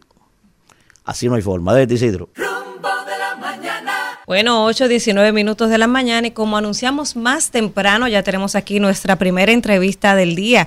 El ingeniero Olgo Fernández, quien es exdirector del INDRI y también secretario de Obras Públicas del Partido de la Liberación Dominicana, con quien vamos a hablar de todo, sobre Sí, todo De Dajabón. de Daja- cla- sí, el él epicentro es de del Dajabón. conflicto en este momento fronterizo. Buen día, Olgo, bienvenido al rumbo de la mañana. Buenos días a la distinguida dama, buenos días. Buen día, ingeniero. A ustedes que tienen el placer de invitarme a interactuar con el país. Sí, así En rumbo de la mañana. Gracias, don Olgo. Y como dijo Alfredo, un hombre de, de- algo, de- eso de don como que me eleva. Saludo a Catherine allá. Ah, sí. Ah, no, Catherine está laborando, tú sabes. Usted que es un hombre de Dajabón, que está, como dijo Alfredo, en el epicentro Del problema, de la situación, del su ahí. ¿Cómo está la provincia? Porque uno está aquí, está retirado y uno siempre se tiene que conformar con lo que ve en los, en los medios y lo que le cuentan. Pero usted que es de allá, ¿cuál es la situación al día de hoy en la frontera? Y ahí mismo también usted como es director del INDRI, para que nos dé el detalle sobre esta situación que hay con la construcción del canal y la presa de Don Miguel, que el presidente habló, eh, que van a iniciar los trabajos de construcción. Sí, miren, primeramente Dajabón está tranquilo, como es normal. Es un pueblo de trabajo, laborando. En Dajabón no hay problema que no sea el que permitir esta obra le va a ocasionar grandes problemas a más de 1.500 productores de Dajabón, aparte de lo insólito, arrebatarle un bien común a una región, porque no es solo a Dajabón, también se le va a arrebatar a la provincia de Montecristi, porque todo es conocido que Río Masacre, si es cierto que nace en territorio de la provincia de Dajabón, toda su trayectoria es en la provincia de Dajabón y apenas de cerca de 70 kilómetros que tiene el río de Cuenca, solo 500 metros. Se puede decir ahí en Yusá que penetra a territorio haitiano. Oye, Manuel, discúlpeme. De 70 kilómetros. Solo 500 son metros. Apenas 500 metros, es decir, medio kilómetro. Medio kilómetro. Y le voy a explicar. Es que pasa por el territorio haitiano. es que pasa por el territorio haitiano. Y se lo explico de esta manera. El río Masacre nace en la Loma Pico de Gallo. La Loma Pico de Gallo está en la franja de la cordillera central que divide la provincia de Dajabón de la provincia Santiago Rodríguez, de la provincia de Elías Piña y al norte de ella o sea, al sur, la provincia de San Juan. O sea, esas cuatro provincias eh, conviven con esa loma que ya no es cordillera central, es la continuación de la cordillera central y está enclavada ahí. Eh, un, un momentito, pues eso es para edificar a la gente y hasta para yo aprender algo. Si se interrumpe el cauce del río en los 500 metros de que, que es de Haití, ¿a cuáles provincias nuestras entonces Eh, afecta? afectaría. Es decir, el de cauce, llegar. el- el- exactamente, de Porque, hay que decir y hay que recordar que, que Mira. la República Dominicana tiene 11 tomas. Mira, yo tuve Pero todas se han hecho bajo... Bajo el acuerdo, claro. No, Exacto. claro, no son Mira, ilegales. yo, yo tuve, porque el conflicto está, Sí. yo tuve la intención de hacer un levantamiento físico en contacto con los productores. Y para no alargar, mira, todas estas son fincas que van a ser afectadas en Dajabón. Si se desvía, si se, Si con la se construcción del canal. permite el canal. Adelante. 29 mil 29 mil tareas de arroz, plátano, yuca y otros rublos. Alrededor de 10 mil tareas de ganado que conviven entre la laguna de Saladillo, que es un parque de ecosistema de reserva natural Protegida. protegida por medio ambiente y corre riesgo también de desaparecer. Porque si tú le seques el río en ese punto de Yusá, ya todos estos terrenos que son de lo más fértil que tiene la provincia de Dajabón van a desaparecer. Pero lo más grave, Alfredo, es que este tema no nace ahora en el 23. No. Este tema inicia en el 13. En el 1913. No, en el 13. Ah, en el 2013. En el 2013. Con el presidente Martelly. Usted en ese momento era director O del sea, INDRI. yo era director del en El presidente Martelly llegó a solicitar a través de la Cancillería al gobierno dominicano y la Cancillería ¿qué hace? Le envía las solicitudes a la institución rectora ¿Qué de solicitó? el permiso para construir ese canal. Y siendo yo director del INDRI, fuimos a la mesa técnica primero, siendo Andrés Navarro canciller, en el 13 y en el 15. Volvieron a repetir. ¿Pero qué opinó el Estado Dominicano? Negarle el permiso en base a estos levantamientos, porque el Estado Dominicano, ¿para qué funcionan los gobiernos? Para proteger a sus ciudadanos. Pero entonces, don Olgo, ahí mismo, porque eh, lo que se dice que es el sector privado que está construyendo eso. Entonces, ¿fue el sector privado que vino a pedir el permiso o fue el Estado haitiano? Mira, ese es un proyecto de el difunto presidente Moisés. Desde el 13. Dice porque él, Porque él es de esa él, es un, región. él es un empresario bananero. Y que de esa misma región y le había No, prometido. De una, de una, de una provincia haitiana que se llama Feriep. Y Feriep es la provincia de donde nace el expresidente Moisés o donde él gravitaba con sus empresas bananeras, sus empresas de melones, sus empresas de sandía, de diferentes rubros agrícolas, porque ahí es donde se, se desarrolla. Él estaba asociado a otros senadores de Juana Méndez, a otros diputados de esa zona de Ferie, y ellos son un consorcio empresarial que incluso para los estudios de esos tiempos usaron técnicos dominicanos. Yo conozco dos que son amigos míos y que le trabajaron al expresidente Moisés en el diseño de ese canal. Pero fíjate algo. Dominicano. Dominicano, sí, porque los dominicanos, lo- ellos lo contratan y van allá bien protegidos. El país no estaba en la situación que está, está ahora. Hace 10 años, hace 10 años. As- no, exacto. Y ellos laboraban. Ahora, ¿qué es lo que nosotros queremos resaltar?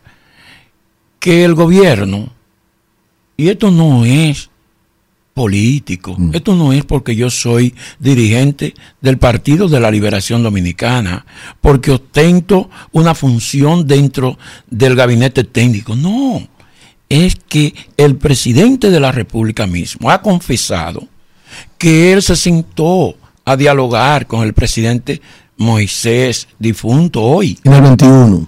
Y que llegaron a acuerdo. Pero ahora el canciller de Haití, que ostenta la presidencia de la República, dice que el acuerdo fue que continuaran el canal. Eso salió anoche en un reporte de Alicia Ortega. Aquí, aquí, aquí, aquí, espérate, Manuel, discúlpame. Aquí está, aquí está taxativamente esa, eso que usted acaba de decir.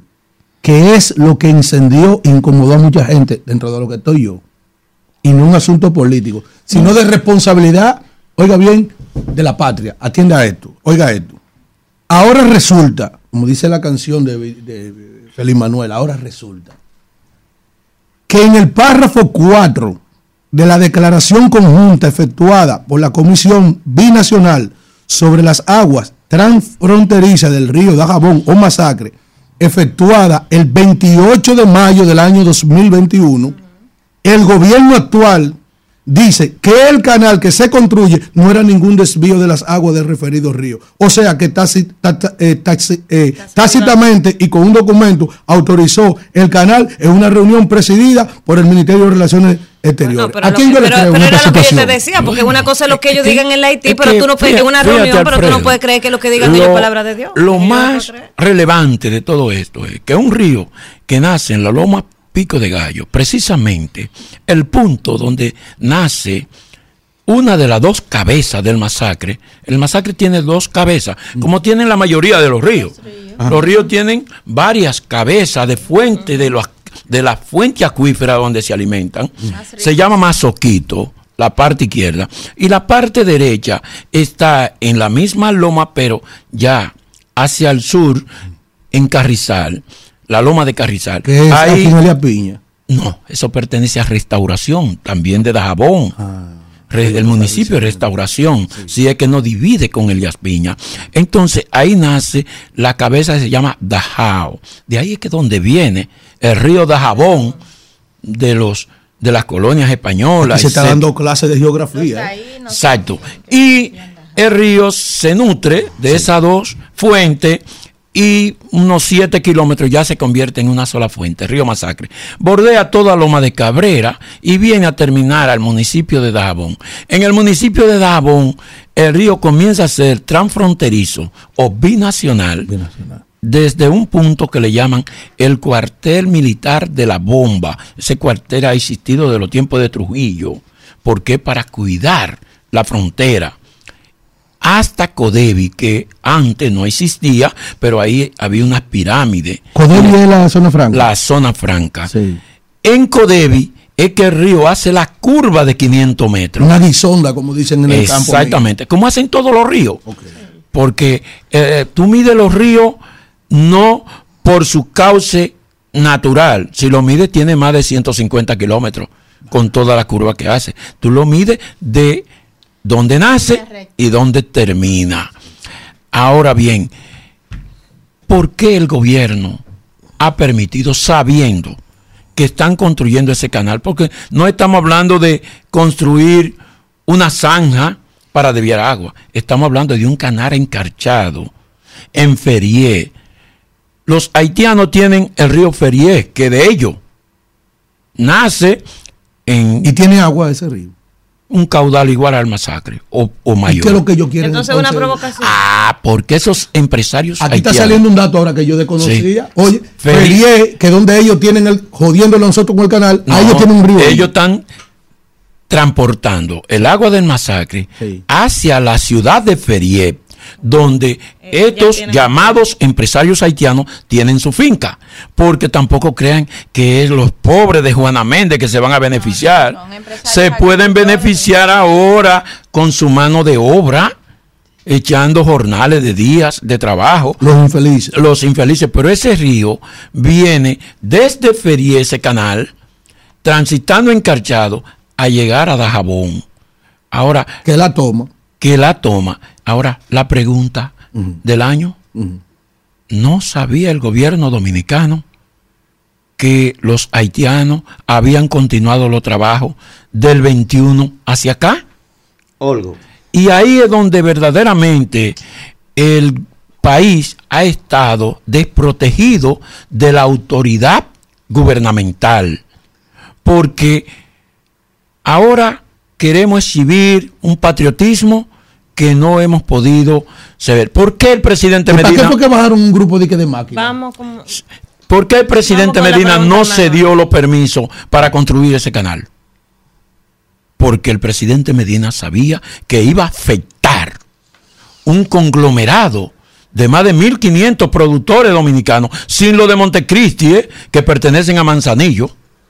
Porque si involucramos lo de Montecristi, estamos hablando de cerca de 3.000 productores, porque ahí está la colonia agrícola de Carbonera, que se alimenta de la laguna de Saladillo, y esa es la única agua disponible. Entonces, esa es la verdad. Ahora, otro tema. Ahora, habilitar el canal La Vigía. El canal La Vigía lo construyó el gobierno del PLD. ¿Y qué hicieron los haitianos? ¿Desde qué agua se alimenta ese canal? de Río Masacre. Manuel, Pero, de Río Masacre, pero en la mar en derecha, que es totalmente dominicana. Profesor. En ese punto. ¿Qué hicieron los haitianos? Aguas arriba de la toma del canal, después que lo construimos, comenzaron a socavar el río del parte de la línea divisoria binacional y el río ahí se dividía en dos franjas su caudal, una a la derecha y otra a la izquierda, como hacen la mayoría de los ríos, porque en el centro se producían bancos de arena o de gravilla. Los haitianos socavaron todo ese material y transfirieron la escorrentía de la derecha hacia la izquierda y cegaron el canal, porque el, canal no le entra agua. El lecho del río. Entonces, Que es, una de, es uno de los peligros que puede pasar también con ese Correcto. Entonces, en Haití, lamentablemente, no nunca ha existido una autoridad de medio ambiente, hídrica. Y cuando tú te sientes en la mesa, ellos te mandan una ONG a representarlo. Porque yo fui director general de desarrollo fronterizo 2004-2007. Y cuando tú te sentabas a discutir temas convenientes a la frontera, desarrollo, proyectos, solamente era que le hicieran cosas a ellos, a ONG, porque el gobierno nunca ha delegado autoridad competente, por ejemplo, ministro de Medio Ambiente, mini- de- nada. O sea, ese es el modo vivir de los haitianos. Y por eso ellos han desafiado la autoridad del gobierno dominicano y el gobierno dominicano en su momento se hizo indiferente a esta causa. Olgo, mire, usted ha dado un dato aquí Didáctico esta que me imagino que va a cambiar por completo el curso de la discusión, es el hecho de que usted ha dicho que desde 2013, ¿verdad?, están solicitando autoridades. La información que yo tengo es que eso es una hermana de Joven Moy que está metido en ese tema. Una hermana de él, esa es la información que tengo. Escuche lo siguiente, Olgo. Este es un problema que va a seguir, mire, per secula seculorum, por lo siguiente. Haití no tiene agua. Yo siempre he dicho, Haití solamente tiene 150 kilómetros de agua de todo, lo- de todo su territorio. Eso es el río Sama y un poquito más. Y el caudal, usted sabe que ese caudal está prácticamente colapsado de las aguas de ellos. Como Haití erosionó el 98% de sus árboles originarios, en Haití no llueve. O sea, no hay forma de ahí. Por esa razón, ese país va a tener problemas con nosotros por el agua, sea hoy, sea mañana o sea pasado. Eso va a pasar. Entonces, usted como técnico, quiero aprovecharlo algo para ver si orientamos en, el, en la solución más que en el conflicto. ¿Cuál sería una solución viable técnicamente, Olgo, por la que esta gente pudiera abastecerse de agua sin tener que afectarnos a nosotros? ¿Hay alguna posibilidad de eso? Mira, como te digo, ellos tienen el río Ferrier y tienen otros ríos en esa zona que ellos per- perfectamente pueden hacer represa, hacer reservorio hacer, eh, no te voy a decir presa porque no puedo hablarte de cuenca haitiana cuando yo no he recorrido la cuenca, solamente tengo los conocimientos porque eh, me nutro de informaciones de técnicos dominicanos que han gravitado en Haití. O, re- o georreferencia. O- exactamente. Esa parte, pero te voy a poner un dato más fácil. El hecho de que Haití haya acabado con el ecosistema medioambiental, tanto Eso iba a decir. Esa, Árboles. esa región está devastada totalmente. árboles, material agregado, porque son ellos que secan su río. No es que no tienen río, es que ellos lo secan con esa práctica de acabar con todo y los, las autoridades haitianas, desde sus orígenes, nunca han... no hay- no hay autoridad. ahí no hay- ¿Eh? Ese país lo inventó el diablo. Bueno, ahora- visto una cosa igual. Fíjate, nosotros tenemos otras fuentes acuíferas que abastecemos a Haití y por solidaridad humana, los, el Estado Dominicano, lo voy a llamar así, porque tenemos varios proyectos para cuencas dominicanas, pero que terminan supliendo Haití, como es el río Pedernales, como es el río Rinconcito Macasía, como es el río Artibonito, El que, el que está ahí en Bánica, ¿verdad? el que está en, en Bánica, En Bánica, Sabana que- que nos Cruz de Bánica. sí, que nos divide ahí mismo. Yo- yo Exactamente, sí. Pero tenemos el río Zona, el río eh, en Sabana Cruz de Bánica también. Bueno, al fin y al cabo, el río Artibonito, por ejemplo, es un río dominicano que nace detrás de la loma Pico de Gallo, precisamente se llama Nalga de Maco ahí en, en esa, en esa cordillera. Y ese río se transporta en territorio dominicano, pero tenemos el río Libón con un gran caudal, tener, el, tenemos el río Neita con un gran caudal, el río Gurabo, eso es en el municipio de Restauración. Y los gobiernos dominicanos históricamente no han tocado esas cuencas. Cuencas hermosas para construir presas, para construir hidroeléctricas. Y lo que se ha practicado y se ha proyectado es construir hidroeléctrica en territorio dominicano. Dos, se han, constru- se ha proyectado para permitir que las aguas sigan fluyendo, porque esa es la única agua que abastece la presa de Peliep Don- don- en Haití, que es la principal que ellos tienen. Entonces, eso es solidaridad humana.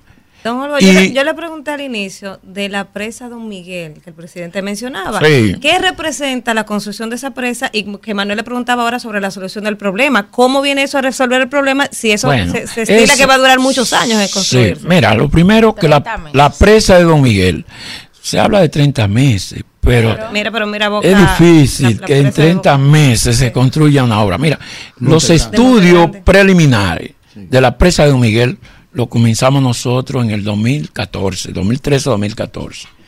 Estudios hidrológicos, estudios ambientales. es- 2013-2014. Sí, nosotros. En mi gestión, gestión del presidente Medina, por instrucciones de él. Y dejamos en la mesa técnica del INDRI los estudios de varias presas, incluyendo Don Miguel. Lógico, no la abordamos. ¿Qué, qué sería Don Miguel la presa en sí? La ¿Qué presa más? de Don Miguel. Hermana, pero esto, esto, esto, esto, esta vaina pero es. ven acá, coño, esta vaina es, interactiva y Ah, educativa. ¿y dónde va? Yo no puedo preguntar. Ah, pero no Este haciendo No, no, pero usted no sabe si yo voy a hacer su día para que la pasen bien. Ah, no, no, está bien. Vamos con bien. vamos con Olvo, vamos con Olvo. Increíble. Vamos con Olvo. mi, corazón.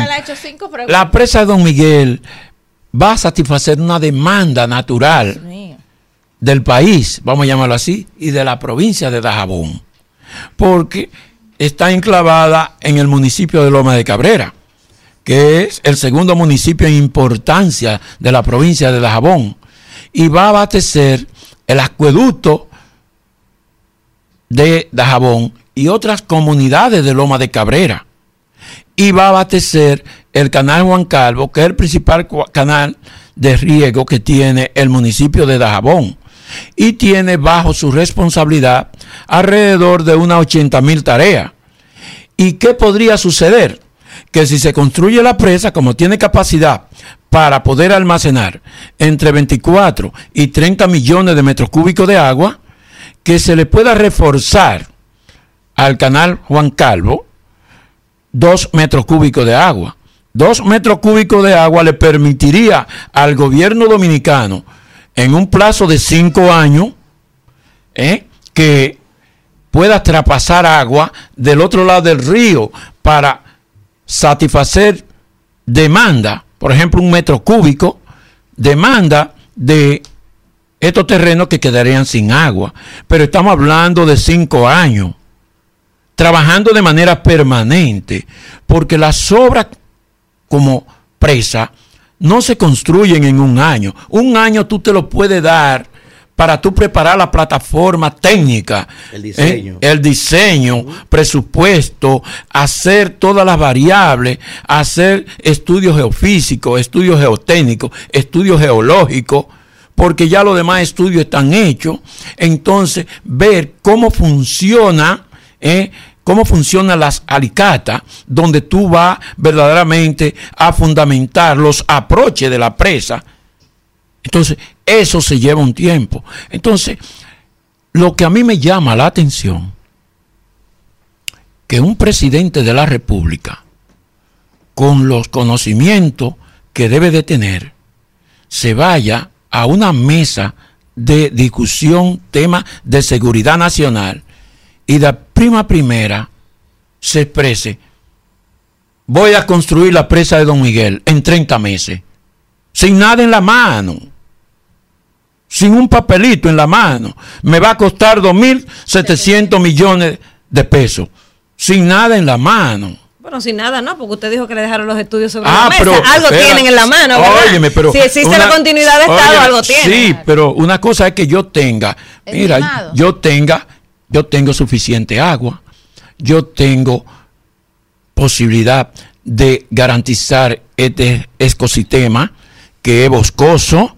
yo debo de reforestar Estimado. tanta hectárea o tanta tarea para que este ecosistema no me falle en los próximos 30, 40 años, que así es que se construyen las presas. Claro, o sea, no, todo eso es posible y nosotros saludamos la decisión del presidente de anunciar, porque ya no puede echar para atrás, que va a construir la presa de Don Miguel. mire. Porque es un anhelo Vamos. de la provincia de Dajabón, esa presa. Y anunciamos, y como este presidente anuncia muchas cosas, nosotros esperamos que no eche para atrás.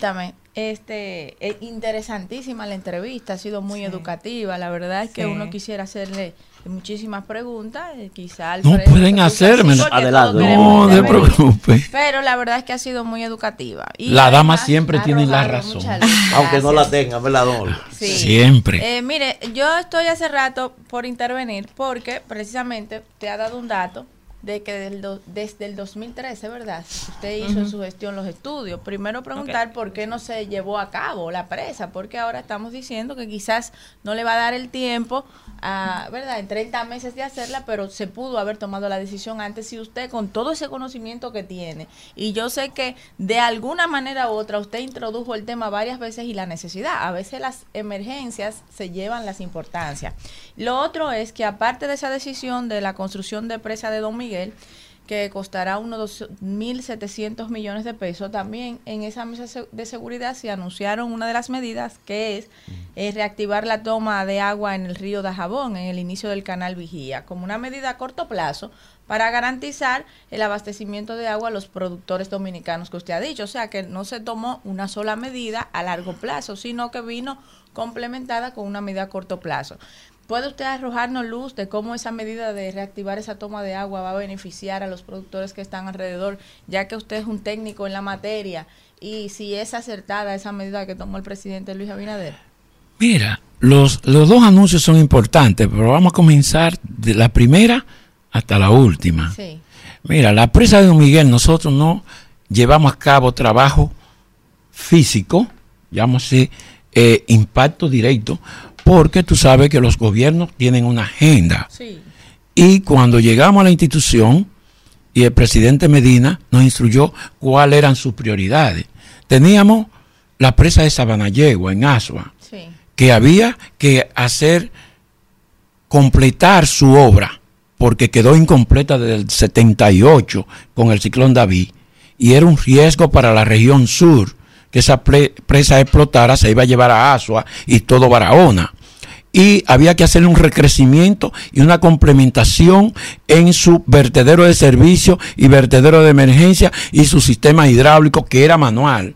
Para poder operar la presa de Sabanallego había que buscar, se tenía que tener una grúa de, la, de algo eh, pesaje para poder levantar las compuertas. Y cuando venían tormentas había que cerrar y entonces podía la presa verter por arriba y llevarse la cortina de la presa. Y el presidente Medina entendió que esa obra, como estaba dentro del proyecto múltiple de Monte Grande, era prioridad. La terminamos del 13 hasta el 16 y la inauguramos. Luego inmediatamente comenzamos con Monte Grande. Cuando quisimos entrar en Monte Grande, resulta que Monte Grande no tenía financiamiento porque era de Brasil y ahí llegó en el 16 el tema de Odebrecht.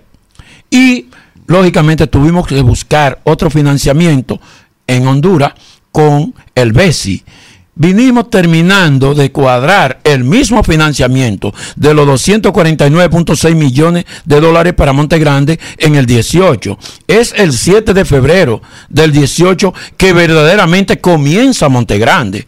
Nosotros la dejamos en un 58%. ¿Y en, qué, ¿Y en qué estado está actualmente? Bueno, le voy a explicar. La dejamos en un 58% porque construimos los dos túneles de desvío. Construimos la cortina de, de ataguía incorporada para represar el río y desviarlo. Construimos los vertederos de servicio y vertederos de emergencia para poder eh, habilitar la obra. Iniciamos la corona de presa instalando la pantalla plástica, el printon de la presa, que es una estructura de acero, y luego el núcleo asfáltico, que eran una, una cobertura de 6 metros con cerca de 12 metros de ancho, el, el núcleo asfáltico. Todo eso quedó en marcha. ¿Qué le dejamos al gobierno? Continuar la corona de la presa. Estamos a tres años. Nosotros nos interrumpió la pandemia en marzo y pudimos volver a operar en mayo con la obra. Eh, desmantelar una obra que tenga 1.800 técnico, obrero, técnico, y desmantelarlo para volver a incorporarlo es de manera lenta, no es que van a entrar inmediatamente. Y cuando entregamos en agosto ya habían cerca de mil obreros y técnicos trabajando de nuevo. Ahora bien, el gobierno tiene tres años. Le dejamos 137 millones de dólares en el Banco Central y el BESI para trabajar. El gobierno ha aprobado un techo de endeudamiento de 623 millones de dólares para las presas de Montegrande. Entiendo que están dándole los toques finales a lo que es la cortina de la presa, lo que indica que si la inauguran en el transcurso de septiembre, octubre o noviembre o diciembre, ¿Pero de este año? De este año, sí, porque la corona no estamos hablando de la presa. Recuerda que Montegrande es un proyecto múltiple. Faltan los canales, falta la obra de toma del canal Azuro, faltan las obras de mitigación de las cuencas bajas para poder controlar las inundaciones en Jaquimelle, en eh, Cabral, eh, Tamayo, eh, Vicente Noble, eh, es decir, toda esa zona de Barahona que se inunda con el río Yaque del Sur. Entonces, el canal Trujillo, el canal Cristóbal, que nosotros tuvimos varias intervenciones en punto crítico en el, en el canal Cristóbal. Pero esas son obras que hay que hacerlas con Montegrande. El centro poblado lo dejamos, las 390 viviendas para que terminaran los, los servicios y entiendo que entregaron la vivienda sin terminar los servicios como iban. O sea, todas estas cosas eran prioridades. También construimos la presa de las dos bocas de, de Jorgillo en Vallejuelo para los productores. Construimos las presas de, de Parmasola, la presa de Yacahueque, construimos la presa La Piña en Dajabón. Entonces, terminamos lo que es la presa de Maguaca con su canal. Habilitamos la presa de Chacuey que había. Terminamos los trabajos de la presa de Tavera que había que construirle unos aproches de protección. La presa de Higüey Aguacate que había que protegerla porque las lluvias habían deteriorado sus aproches y podía volar los túneles. O sea, todos esos trabajos se llevaron a cabo. Entonces, mm, eh, don Miguel no tenía espacio financiero como el gobierno endeudarse porque ya tenía compromiso financiero con estas obras como Montegrande y otras que estábamos llevándose a cabo. Pero le construimos las piñas a Dajabón que abastece el canal Juan Calvo en tiempos de emergencia y de sequía. Olgo, quisiera aprovechar antes que usted se vaya para preguntarle Hay de que hablar de política. también. Ah, pero tú vas a pasar a la política. Sí. Pues entonces, pero antes de pasar a la política, déjame hacer una pregunta para cerrar ya los temas de Dajabón. Se denunció en días recientes en los medios de que en Dajabón eh, muchos nacionales haitianos están comprando las casas para alquilárselas a sus mismos compatriotas. ¿Cuál es la realidad de esa situación que a uno le genera preocupación? Mira, eso es cierto, Es cierto. pero yo no te podría decir que ese es un daño a la ciudadanía, porque muchos dominicanos van a Miami, van a Puerto Rico, van al Canadá, van a España y adquieren inmuebles. Entonces, yo no veo nada normal que ciudadanos haitianos compren inmuebles en Dajabón, finca, casa. Ahora, lo que el gobierno y es la función del Estado, fundamentalmente de migración y los organismos de seguridad deben de cuidarse que sean ciudadanos que estén legal, que su su- sus inversiones no provengan de actos ilícitos. Eso es lo que se debe de exigir. Pero que compren casa, están comprando.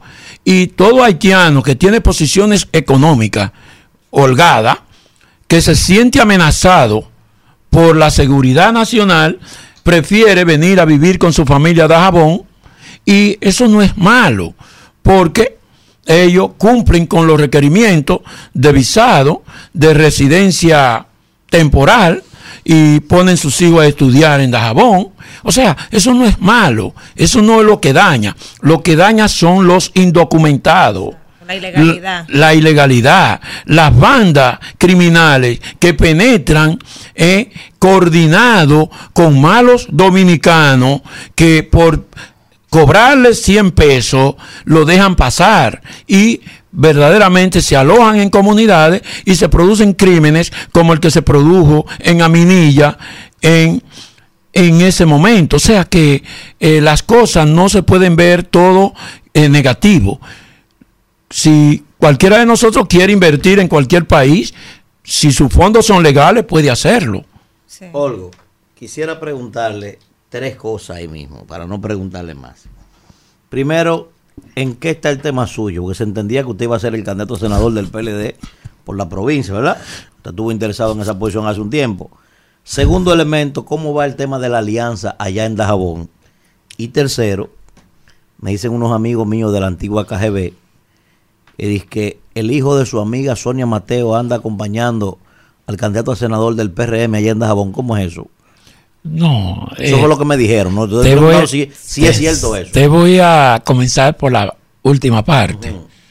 El hijo de crianza de ella, Jaimito Santana, eh, ella lo crió, su esposo falleció, él eh, lógicamente se separó, Está con el PRM. entonces. está con el PRM. Ah, pues no me eh, vayan, la fuente mía, ¿eh? No, no, no es cierto. Eh, trabaja con Robertico Salcedo. Sí, eso me dice. Está haciendo bellaquería con amigos que él procreó en Dajabón, eh, fundamentalmente en el municipio de Loma de Cabrera, porque como todos lo conocemos bien en Dajabón, ninguno le hacemos casos a sus andanzas. Y eso es verdad. Segundo, eh, la alianza va bien. Nosotros esperamos que en los próximos días ya la dirección del partido, porque recuérdate quienes están manejando las conversaciones, comenzando por Miguel Vargas, eh, Rubén Bichara, Danilo Díaz, eh, Margarita Pimentel, quienes están trabajando en eso, eh, le facilitan la documentación a la dirección del partido y al candidato, y ellos son que lo dan a conocer. Todavía no se ha unificado, pero sí hay alianzas municipales. Las congresionales tenemos que esperar que se termine de armar la boleta pero las municipales ya se le está dando los toques finales. Nosotros tenemos tres municipios reservados, lo que indica que hay material para donar a los aliados. Tenemos varios regidores, en cada municipio hay uno o dos regidores reservados y esa es la verdad.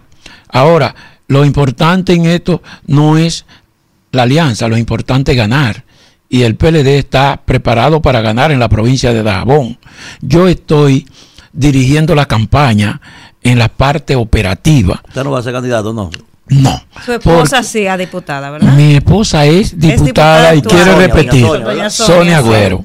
Y quiere repetir. Entonces yo, en el momento que ella me lo propuso, yo entendí que yo no debo de cometer el error que han cometido otros. de sacar a la esposa de circulación y meterse ellos y cuando viene a ver, ni la esposa ni ellos. Es preferible que ella termine, que quiere durar dos periodos, para entonces tomar decisiones, ya no volver a aspirar. Y todavía eh, tenemos espacio, si Dios nos permite y nos da salud, para si Dios quiere que un día seamos representantes de la provincia. O sea, lo importante es servirle al país. Pero, aquí hablando, usted es un político ducho. Ay, y un jeque en Dajabón. No, Un jeque, una autoridad, una un autoridad en la, técnico y un técnico. No, no, brillante. Brillante. por favor. Ha dado cátedra aquí Cualquier hoy. partido se distinguiría y cualquier gobierno tenerlo a usted ahí. Lástima que no aprovecharon eso en los 20 años de gobierno del PLD. Pero ¿y no lo cómo que no? ¿No te mencionó usted y los 60? Claro que no. Mire, mire, ¿Cómo que mire, compañera, no sea, no sea mezquina. No sea mezquina. No. Usted sabe cómo funciona el Estado. Mira, mira mi corazón. Usted sabe cómo funciona el Estado, ¿eh? pregunta. ¿Usted Compañera. que en la condición que se encuentra esa alianza con desconfianza, que no se ha podido concretizar Ay, bien, ay.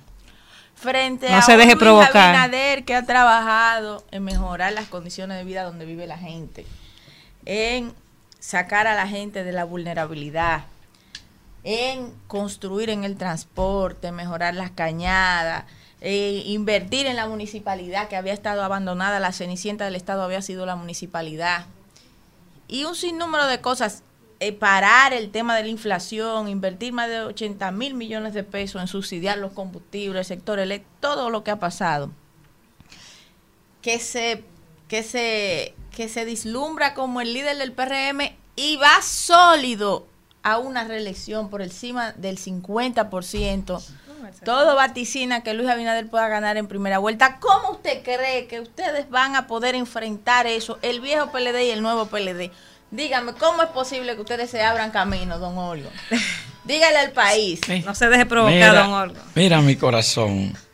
Eh, Este es- ya él gana con Ya, esa con esa introducción. es difícil cuando uno está siendo entrevistado por damas, uno contrarrestarla. Est- Estrategia de la producción, poner dos mujeres a entrevistar. Porque Y a un caballero. en la vida eh, siempre uno tiene, pero yo entiendo que yo te invito a que te muevas de Santo Domingo al interior para que tú veas que toda esa narrativa Sí, que a ti te exhiben en las redes sí. es totalmente adversa. Fíjate, primeramente, con respecto a que mi eh, poca capacidades, el PLD no la aprovechó, la aprovechó al máximo en los, en los 20 años. Sus muchas capacidades. Eh, vamos a llamarla la, la buena que pueda tener, porque yo fui funcionario 20 años del PLD. Y eso, no todos los seres humanos tienen ese privilegio. Fui director de desarrollo fronterizo 2004-2007. Di- El único ciudadano dominicano que ha permanecido ocho años en la dirección ejecutiva del INDRI durante la gestión del presidente Medina, en 59 años que tiene el INDRI. El único que Dios le ha permitido gravitar en esa posición. Y te puedo decir que dejé, dejamos el presidente Medina y el equipo que me acompañó, porque no puedo darme el lujo de decir que en mi condición de director fui yo. Era todo un equipo de más de 300 técnicos a nivel de arriba, aparte de los medianos técnicos, 337 obras ejecutadas. Y dejamos 67 en marcha. Que es lo único, escucha, que es lo único que este gobierno en ¿Cuántas tres dejaron en años marcha? 67. en marcha. Eh, pero la, esas 67, ¿tiene usted información si la han terminado? Si siguen han ahí? terminado algunas, pero es lo único que pueden Sí, exhibir. está siendo justo. Es un caballero. Es lo único que pueden exhibir que han terminado. Por ejemplo, terminaron el dique de Juliana Jaramillo en Palo Verde, que lo dejamos a, a nivel de pintura. Por delicadeza no lo inauguramos, porque estábamos en transición. Dejamos eh, el canal de la presa La Piña trazado, contratado, y por delicadeza no, lo, no le asignamos el- anticipo al contratista, se lo dejamos al director para que lo asignara, lo terminaron esa obra, era un kilómetro de canal para poder sacar el agua de la presa y transferirse al canal Juan Calvo. Y dejamos en, el, en la parte nordeste varias sobritas en marcha, ok, pero lo importante es que si tú te mueves al este, las únicas obras hidráulicas que hay en el este la construyó el presidente Medina. El proyecto Baiguá, 60 mil tareas en producción para hortalizas, guandules, repollo, ¿eh? con un sistema de bombeo electrificado, donado a productores pobres, ahí en San Rafael del Yuna, en Baiguá. Nisibón, el dique Nisibón en el río Maimón. También construimos el dique de Jima en Miche, el dique de la Culebra, el dique de Maguacañita para los productores de ahí de Miche y Sabana de la Mar, el dique Arroyo Rico, el dique de aquí en Sabana de la Mar, un sistema de bombeo que se llama Las Cejas, una tierra fértil para arroz. O sea, si tú te mueves en esa zona, tú verás que lo único que hay hecho lo hizo el presidente Medina Don en su gestión. Y si te mueves al nordeste, no hay una sola provincia del país. Asua, lo único que se ha hecho, lo hicimos nosotros. Don Olgo, ¿Eh? gracias. Reconstruimos el canal Marco Acabrar, reconstruimos el canal JJ Puello, reconstruimos el canal Juan Caballero, que ya lo abandonaron de nuevo en este gobierno y me dicen que no cruza una gota de agua en Baní. El canal Nisaito, reconstruimos el canal Fernando Valerio en la Mata de Santa Cruz, que es una de las zonas más productivas. Gracias, don Olgo. De verdad que ha sido una entrevista sumamente interesante. Se han aportado datos, sobre todo con esta discusión de la situación que hay en, en- en la frontera con Haití y República Dominicana. Así que gracias por esta interesante entrevista. Un técnico conocedor del caso de, de las aguas fronterizas. Así que eh, agradecerle a don Olgo, ex director del INDRE y también secretario de Obras Públicas del Partido de la Liberación Dominicana. No, gracias a ustedes, permitirme interactuar con el público y poder edificar y decirte que nosotros estamos, eh, siempre hemos estado abiertos a colaborar con el gobierno con respecto a Es lo que al técnicas. Oye, no, eso es lo que ella quiere hace rato. Vamos, Isidro. Bueno, 9, 12 minutos de la mañana. Vamos a seguir con el desarrollo del programa y es el turno del comentario de mi querida compañera Kimberly Taveras. Gracias, Danira. Nada, hoy ha sido un día emocionante aquí en la cabina, señores. Hemos tenido mucha acción y una buena entrevista. Nada, en el día del sábado, eh, nosotros estuvimos visitando con mi familia, mi esposo, mis hijas. Ella, eh, por motivo del cumpleaños de mi hija mayor, Carla, que cumplía 12 años, ella nos pidió, pues quería ir al Museo de las Hermanas Mirabal, en Salcedo, la provincia de Hermanas Mirabal. Y, ¿verdad? Un, un poco de turismo cultural que nosotros hacemos constantemente. Estuvimos también investigando sobre otros museos que hay en esa provincia y pudimos visitar el Museo Majagua. Y eso nos llevó a hacer el siguiente eh, comentario, como siempre lo hacemos cada vez que tenemos un poquito de tiempo, por el auge que está tomando el turismo en el país, el crecimiento es obvio y muy importante y ha sido reconocido ya a nivel internacional que República Dominicana se ha convertido en el objetivo principal en el Caribe y casi también en todo lo que va de las regiones Centroamérica y demás. Y esto, pues hay que valorarlo y hay que aportar cada día más para que esto sea, pero aportar no solamente en, en las áreas de los puertos y en el turismo de playa, como ya hemos dicho aquí un par de veces, sino que también frente al cambio climático que puede ser eh, um, a, afectar de manera significativa las playas dominicanas, pues es importante que se haga una inversión para aumentar lo que son otros tipos de turismo y despertar el interés en ese turista que le gusta el ecoturismo, pero también el turismo cultural. Y yendo hacia Salcedo, que es una de las eh, provincias más ricas culturalmente hablando, donde tenemos la historia revolucionaria del movimiento 14 de junio, de las hermanas Mirabal, otros héroes nacionales, donde ahí en la, en la casa de las hermanas Mirabal también es una extensión del Panteón Nacional porque están sepultados cuatro héroes nacionales. Manolo, que pidió ser sepultado junto a su esposa, y las tres hermanas, que fueron asesinadas durante la dictadura de Trujillo y que en honor a ellas y en contra de ese eh, crimen atroz que se cometió en el país, que fueron de las gotas que rebosaron el vaso y que dieron origen al fin de la dictadura de Trujillo, pues se, celebra internacionalmente reconocido el Día de la No Violencia contra la Mujer el 25 de noviembre. Y este, la gente acude mucho a esta provincia. Ahí vi muchos turistas porque la casa se mantiene intacta y la verdad es que es uno de los patrimonios culturales de nuestro país que hay que reconocer. Pero a este patrimonio y a otros más que tenemos, tenemos que agregarle valor.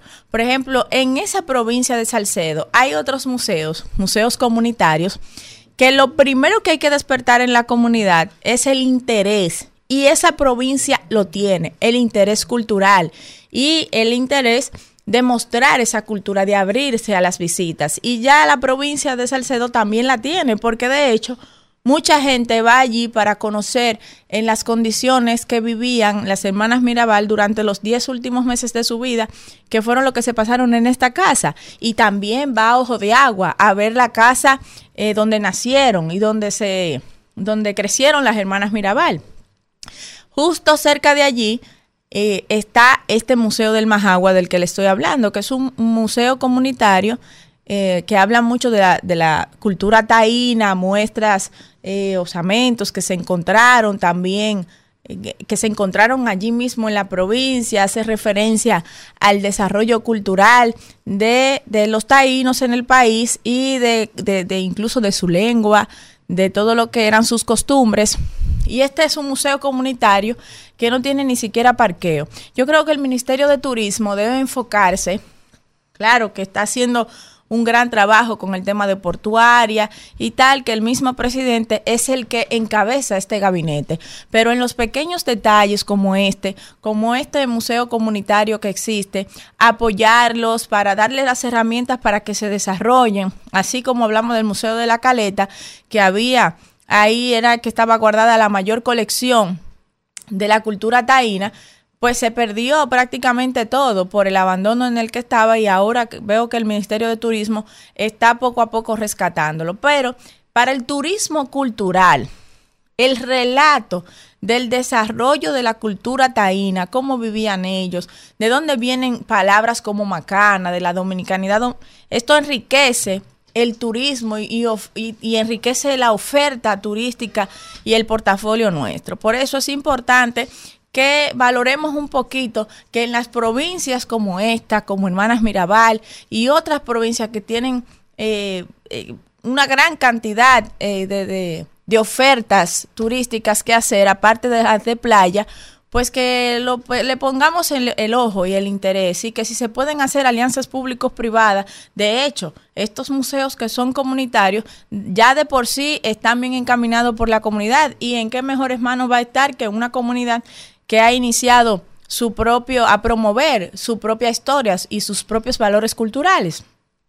Y también me llamó mucho la atención la propuesta de la vuelta al lago, que busca convertir el lago Enriquillo en un atractivo turístico. Lo que yo hablaba, eh, mostrar nuestra fortaleza ecológica y convertirlas en rutas ecoturísticas también para ofertarla dentro de nuestro paquete de viaje. Esto, señores, me parece importante resaltarlo y fomentar un poquito más el turismo cultural dentro de las mismas escuelas para que internamente los dominicanos y dominicanas conozcamos nuestra historia, porque el que no conoce su historia está condenado a repetir los mismos errores del pasado. Hablar un poquito también para combinar ambos temas de el proyecto de ley que se propuso en el Senado que pide quitar la licencia de por vida a choferes que manejen de forma temeraria.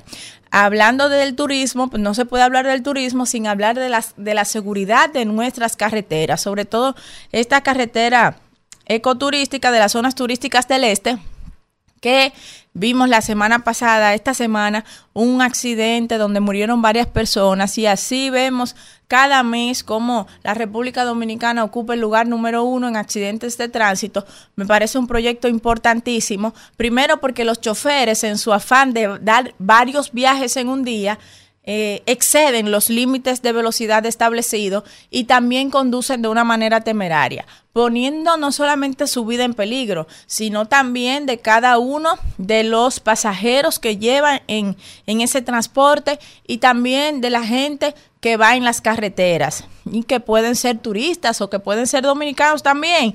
El hecho es de que ya son varios los accidentes que se han dado y debe existir un régimen de consecuencia mayor para quienes cometen este tipo de accidente que de una forma u otra cuando se demuestre que es de manera temeraria, no solamente digo yo que le quiten la licencia, sino que se pueda hacer una buena investigación y ver si el límite de velocidad o la forma en la que condujo el conductor pues conlleva otro tipo de responsabilidades penales para estas personas que conducen de esta manera, pero sin dejar fuera en esta mesa de diálogo que hay que producir para estas situaciones al sector sindical. Yo creo que eh, eh, los eh, la- estas estos gremios, sobre todo que hay en el país, que aglutinan esta gran cantidad de choferes, deben ser parte de la discusión, porque aparte de garantizar los derechos a esos choferes y participar en estas luchas, deben ser garantes también de la vida de los pasajeros, de la vida de los pasajeros y de la vida de otros choferes, para educarlos sobre el tema del tránsito y la forma responsable de conducir más allá de los recursos que se quieran ganar.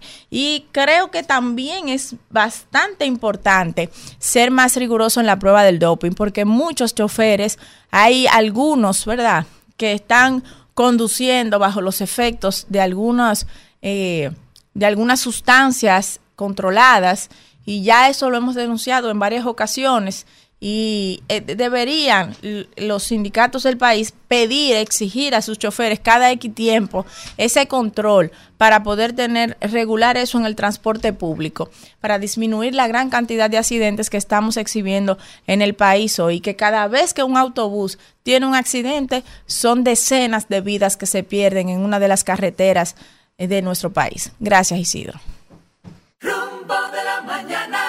Bueno, 9.24 minutos de la mañana. Estamos tratando de hacer contacto con el compañero Víctor en unos minutos, que está por Europa y va a dar su comentario en unos minutos. Mientras, Jóvenes, no sé si ustedes vieron que en el día de ayer, ¿verdad?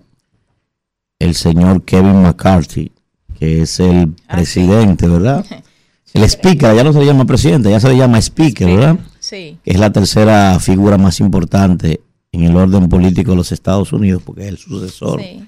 es el sucesor directo en la, en la lista, ¿verdad? Sí. Anunció que la bancada republicana de la Cámara de Representantes ha abierto un proceso de investigación que tiene como propósito, en caso de que encuentren, ¿verdad? Providencia calificativa, pues abrir un juicio político contra el presidente Biden. Ellos dicen, ¿verdad? Presumen de que el presidente Biden se habría beneficiado los negocios de su hijo, sobre todo en Ucrania, y que no solamente él, sino la familia también.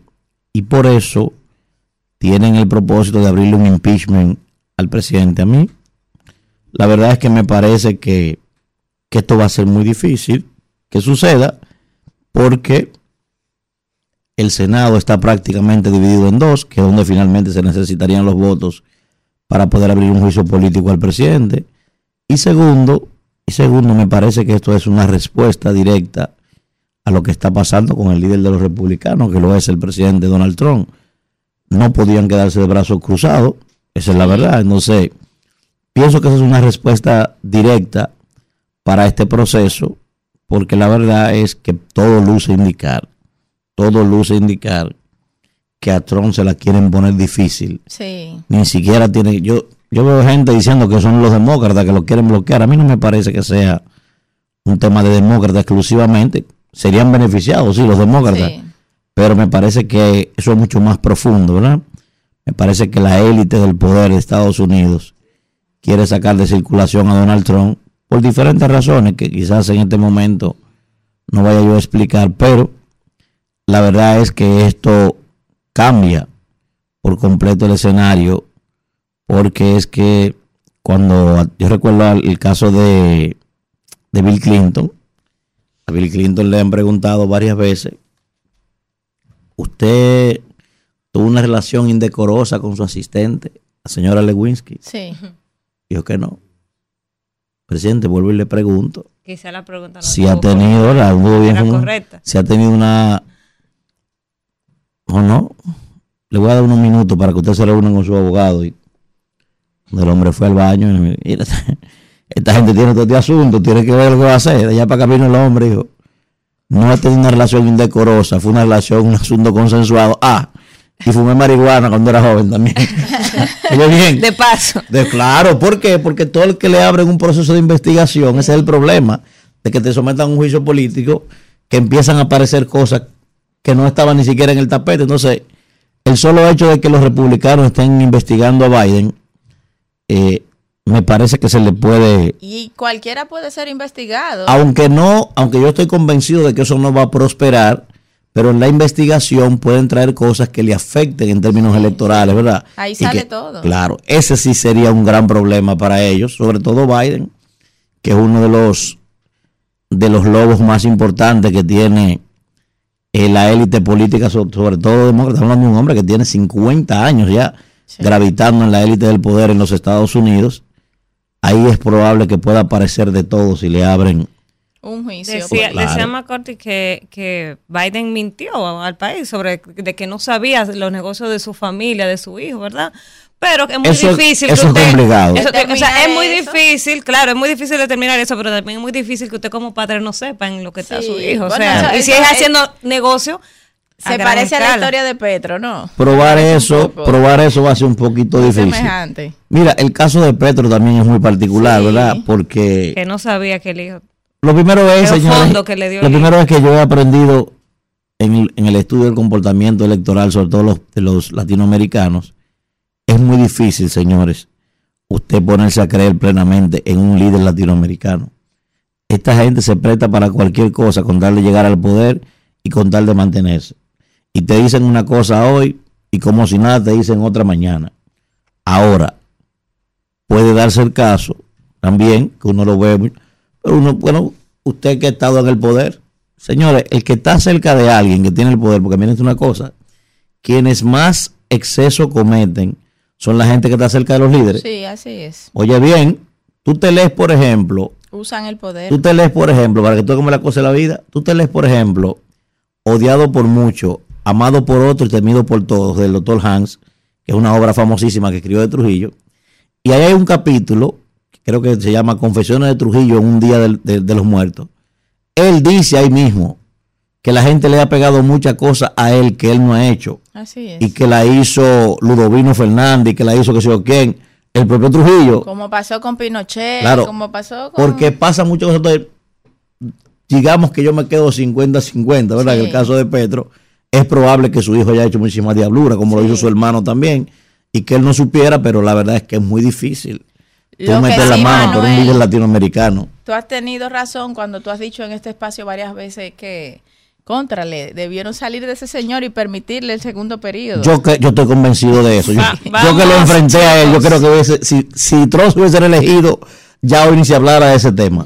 Vamos ¿Eh? a hacer conexión con Víctor, que está ahí vía Zoom desde España. ¿Por qué país andará Víctor hoy? Víctor, buen día. Saludos. Estoy aquí en tierra madrileña ya. Está en Madrid. Mañana, mañana salgo a Barcelona, luego sigo a Milán, a Pavia, a Torino y desde ahí vamos a Zurich. Está bien, Víctor. Fue una pregunta. Deja de estar echando guararey aquí, ¿verdad? Atención Sí. a la dirigencia del PRM en la diáspora, que atienda qué es lo que está haciendo Víctor allá. Haciendo su ¿Para diligencia. dónde, que, para dónde que tú vas, Víctor? ¿Para dónde que tú vas? Repite, ¿para dónde que tú vas? A ver, Dime, repite para dónde que tú vas. vamos a la zona de Lombardía, toda la región de Lombardía de Italia. ¿Eh? Y yo para los girasoles, ¿cuál es la vaina que tú me ¿Cuál es la a diferencia, verdad? ¿Eh? Y yo voy a la guayita ¿Verdad? ¿Cuál es el problema? Adelante, Víctor. Tú, lo que pasa es que tú eres un popi, Víctor, disfrazado. Popi disfrazado de negro. Yo soy un hombre de la base, aunque me dice un amigo, sí, de la base, del sistema piramidal invertido.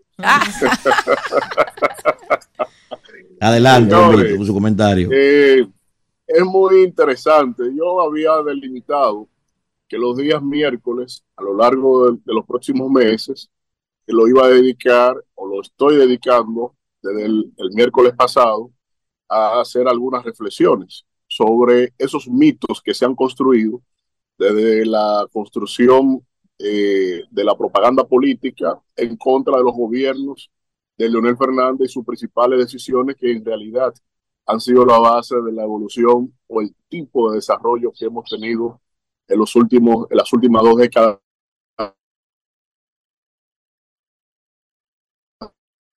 En el país pero en ti de la construcción de este canal sobre lo que para ellos es el río Masacre y para nosotros el río Dajabón es el tema dominante no solo por el hecho de lo que esto implica en términos para nuestra soberanía, para nuestra nación y para lo que es el impacto ambiental que tiene este río, sino también en términos políticos de Estado, porque es un río de categoría internacional y que a la vez reúne la, la, la, la condición de ser un río eh, que delimita amplios tramos de nuestra frontera común con el gobierno de Haití.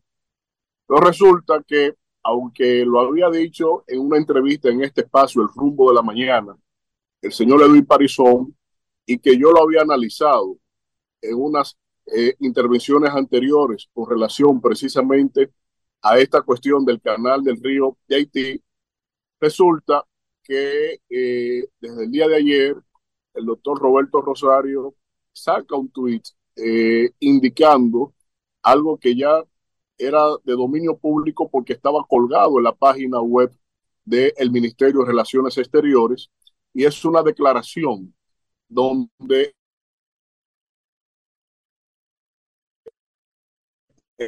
el gobierno y, República Dominicana para lo que es el- esas primeras conversaciones que surgieron por allá en el año 2021 de cara a esa transgresión a ese río de manera unilateral e, e in- e inconsulta hasta ese momento para la República Dominicana.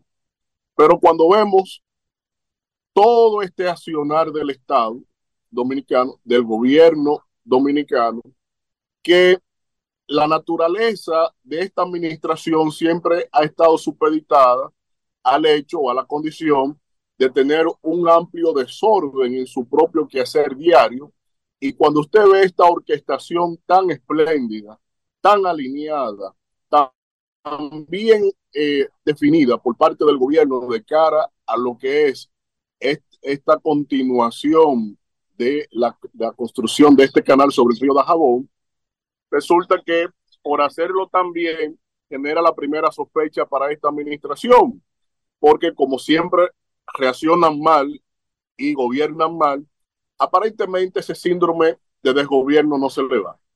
Porque aunque el gobierno hizo toda esta caramuza, resulta y viene a ser que en el año 2021, en mayo, 8 de mayo del año 2021, se hizo esta declaración conjunta en donde República Dominicana reconoce que Haití no está transgrediendo el, eh, la condición del río y les reconoce el derecho al uso y disfrute de este río y que este canal no representa un peligro. Eso está ya en las redes sociales, pero yo quiero que producción me coloque precisamente un tweet de el, nuestro, yo diría, bueno, no sé si nuestro, pero él es el canciller, quien ostenta la condición de canciller de la República.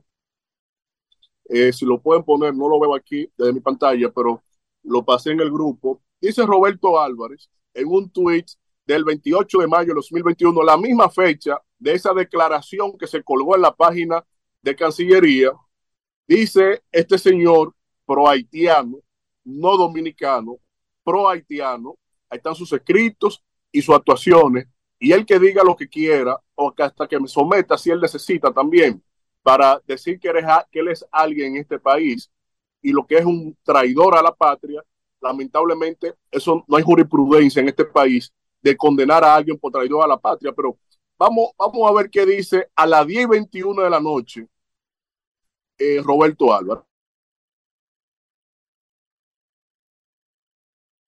Es su primera obra hidráulico en frontera, mientras República Dominicana ha construido cuatro. Es decir, porque hasta en la, hasta en la redacción parece que tiene algún tipo de inconveniente en redactar en español, pero la cuestión es que el, el canciller dominicano en el año 2021, después de esas reuniones con eh, gente de Haití que no son autoridades, no están legitimadas, él dice que nosotros tenemos cuatro tomas y ellos están construyendo su primera. Es decir, que, eso es válido. Y cuando tú ves las actuaciones del gobierno de cara a esa a, lo, a cómo ha actuado, de que mandando unos gredar y unas cosas y una reunión de seguridad. Miren, vamos a entrar al tema de derecho internacional. Sucintamente hay concluir. El Estado dominicano está facultado por el orden internacional a ejercer medidas de autotutela cuando alguna actuación transgrede nuestra soberanía, siempre limitada a la proporcionalidad y hasta que sea necesario en cuanto a una actuación del orden de las de, de lo que son, digamos en este caso, de la OEA o de las Naciones Unidas como organismos internacionales que son de, de común jurisdicción para Haití y República Dominicana. Yo dije un comentario que el gobierno, una prioridad del gobierno dominicano en el orden internacional es definir el estatus internacional de Haití porque no tiene gobierno tiene población y territorio, pero no entidad, no tiene poder judicial, poder ejecutivo, poder legislativo. Y si no tiene uno de sus elementos constitutivos, tú no estás actuando frente a nadie. Ahí no hay gobierno. Y causa mucha sorpresa cómo el presidente de la República, en sus primeras apariciones y, e intervenciones con respecto a esto, dice que no se puede hacer nada porque eso es el sector privado. Y aquí entonces le da un nivel de, de calidades al sector privado como un eh, planteamiento difuso en términos de categoría que nadie ha conocido en toda la historia de la evolución del derecho internacional en esta sociedad post-westfaliana. Porque sector privado, ¿qué es eso? En el orden internacional eso no existe. El responsable del gobierno de Haití. Y como no hay gobierno, pues entonces nos corresponde a nosotros como medida de autotutela, no di que, el cierre de frontera y eliminación de visa.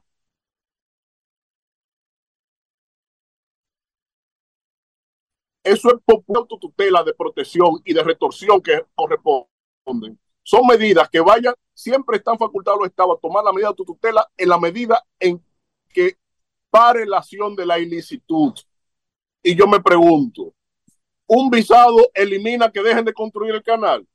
¿El cierre de frontera elimina que cierren, que dejen de construir en el canal? No, lo que deja de construir ahí, la medida de autotutela que hay que tener es la incursión militar, es una paralización y actos inamistosos como la transgresión del espacio aéreo con los super tucanos. Si él quiere en verdad eso, resolver eso, debería hacer eso, pero él no lo va a hacer por lo siguiente. El señor Grillo, que es, debe ser la persona más rica de todo el Caribe, de todo el Caribe. Tipo, ese señor tiene operaciones en el sector combustible por encima de todo el mundo en, varios, en varias islas del Caribe, incluyendo Haití, República Dominicana, sancionado por Estados Unidos, sancionado por Canadá por financiar a las guerrillas de Haití y que su vicepresidente ejecutivo de sus principales empresas que están aquí en que están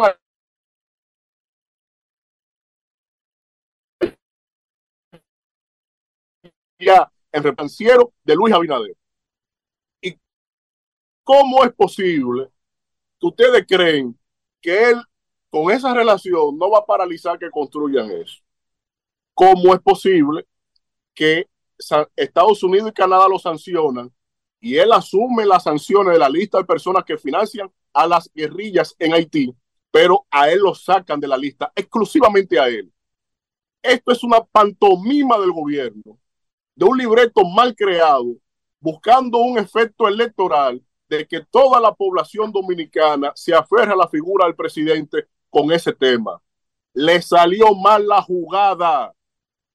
Lo hicieron mal porque hasta en eso se les olvida que tiene un histórico como ese tweet del canciller de la República, como esa declaración conjunta en donde se le autoriza a Haití a seguir actuando sobre el canal y como están en campaña y tienen la reelección perdida al día de hoy, ahora sacan ese tema, lo organizan, utilizan los elementos de control que tienen con los intereses que tienen en Haití y someten este tema y este estrés innecesario al país para que aquí se no olvide lo que lo dice la prensa hoy.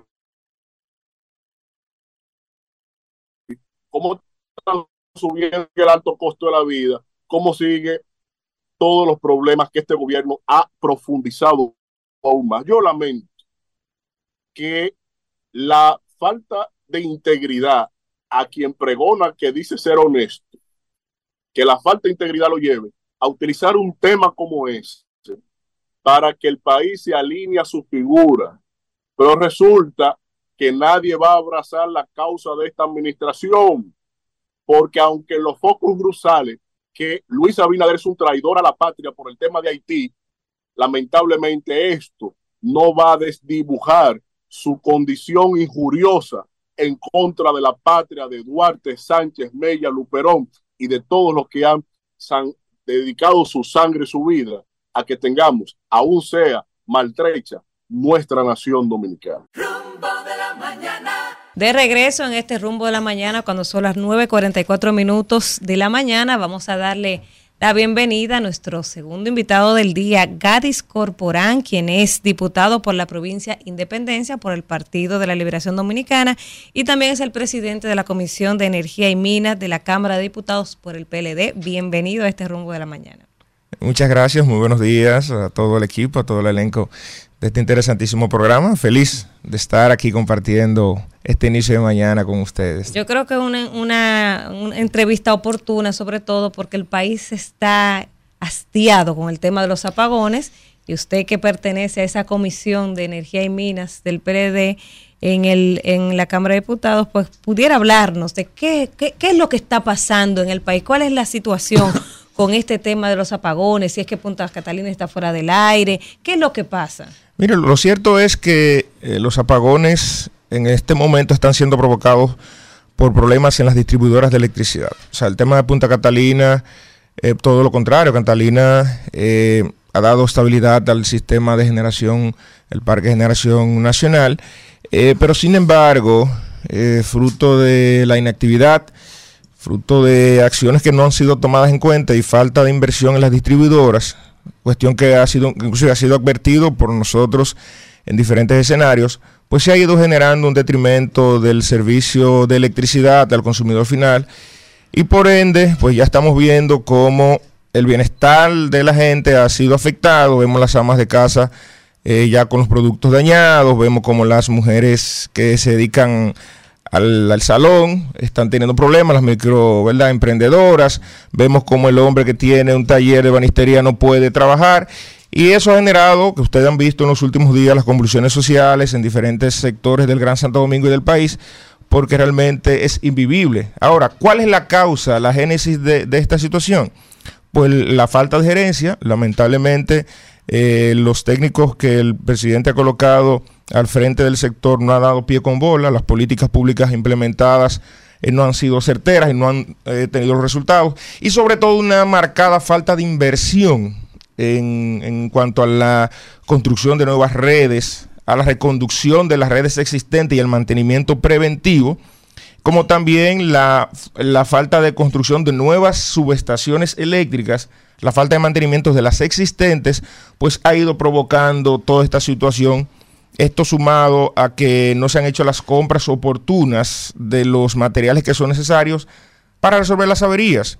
De hecho, hace un año que nosotros advertíamos que en las distribuidoras no había medidores. Tenemos una gran parte de los clientes finales que están conectados de manera directa.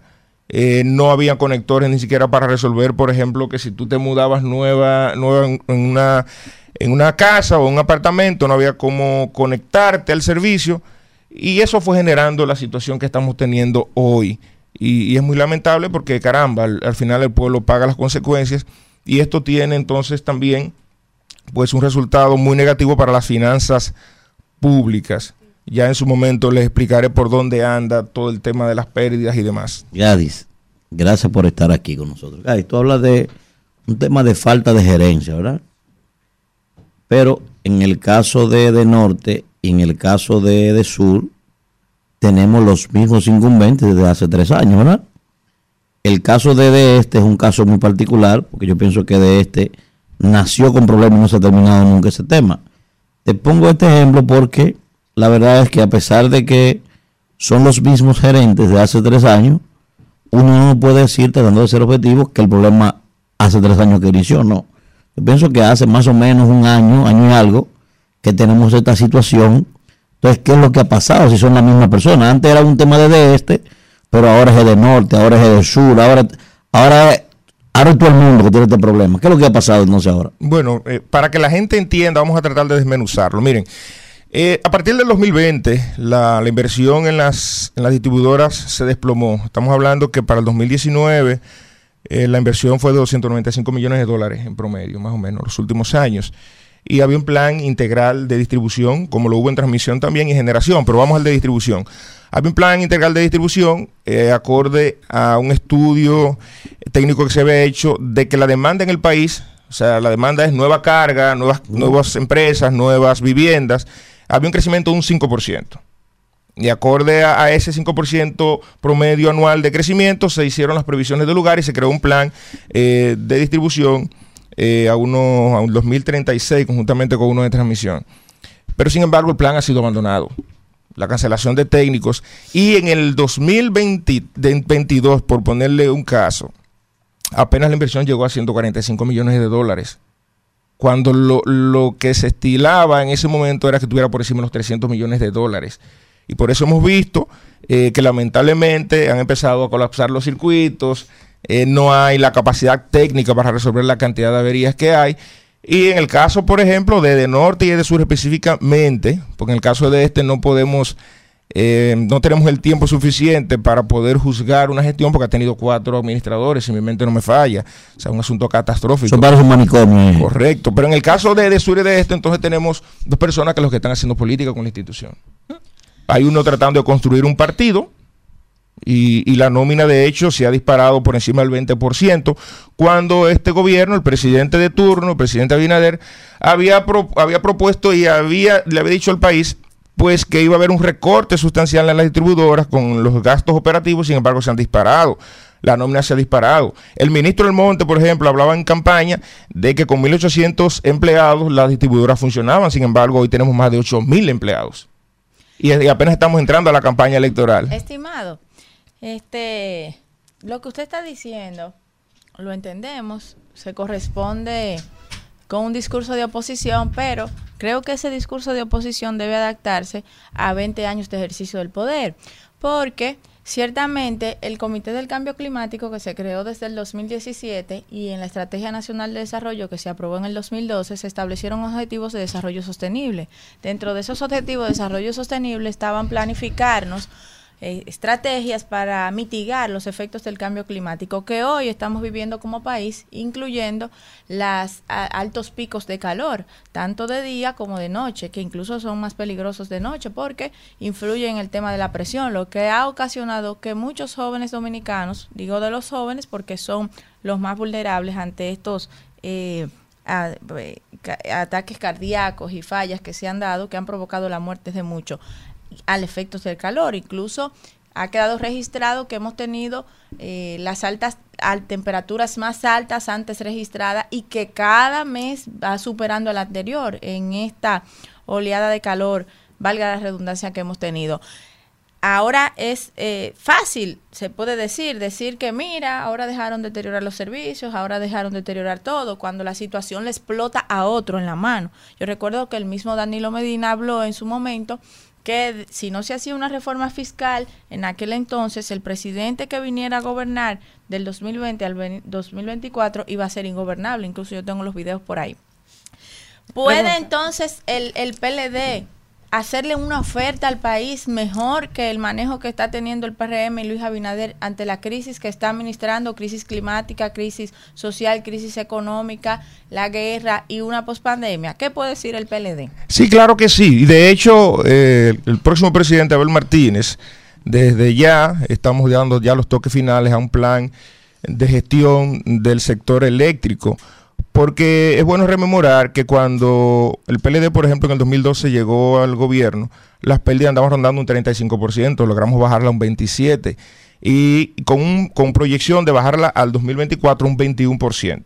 O sea, habían planes específicos con metas trazadas eh, que se iban ejecutando. Al abandonarse, lamentablemente, la inversión en el sector debe ser continua, porque es muy dinámico. Es muy dinámico. Entonces, en el caso nuestro de la, la oferta, eh, como nosotros como, como próximo gobierno, estamos trabajando en retomar el plan de generación, expansión de generación, que parte de ello, de hecho, es, es Manzanillo, que no se ha logrado todavía iniciar la construcción. Y de hecho las inversiones en renovables, eh, acorde a los acuerdos internacionales, los proyectos que ha podido inaugurar este gobierno, son concesiones que fueron otorgadas por el PLD.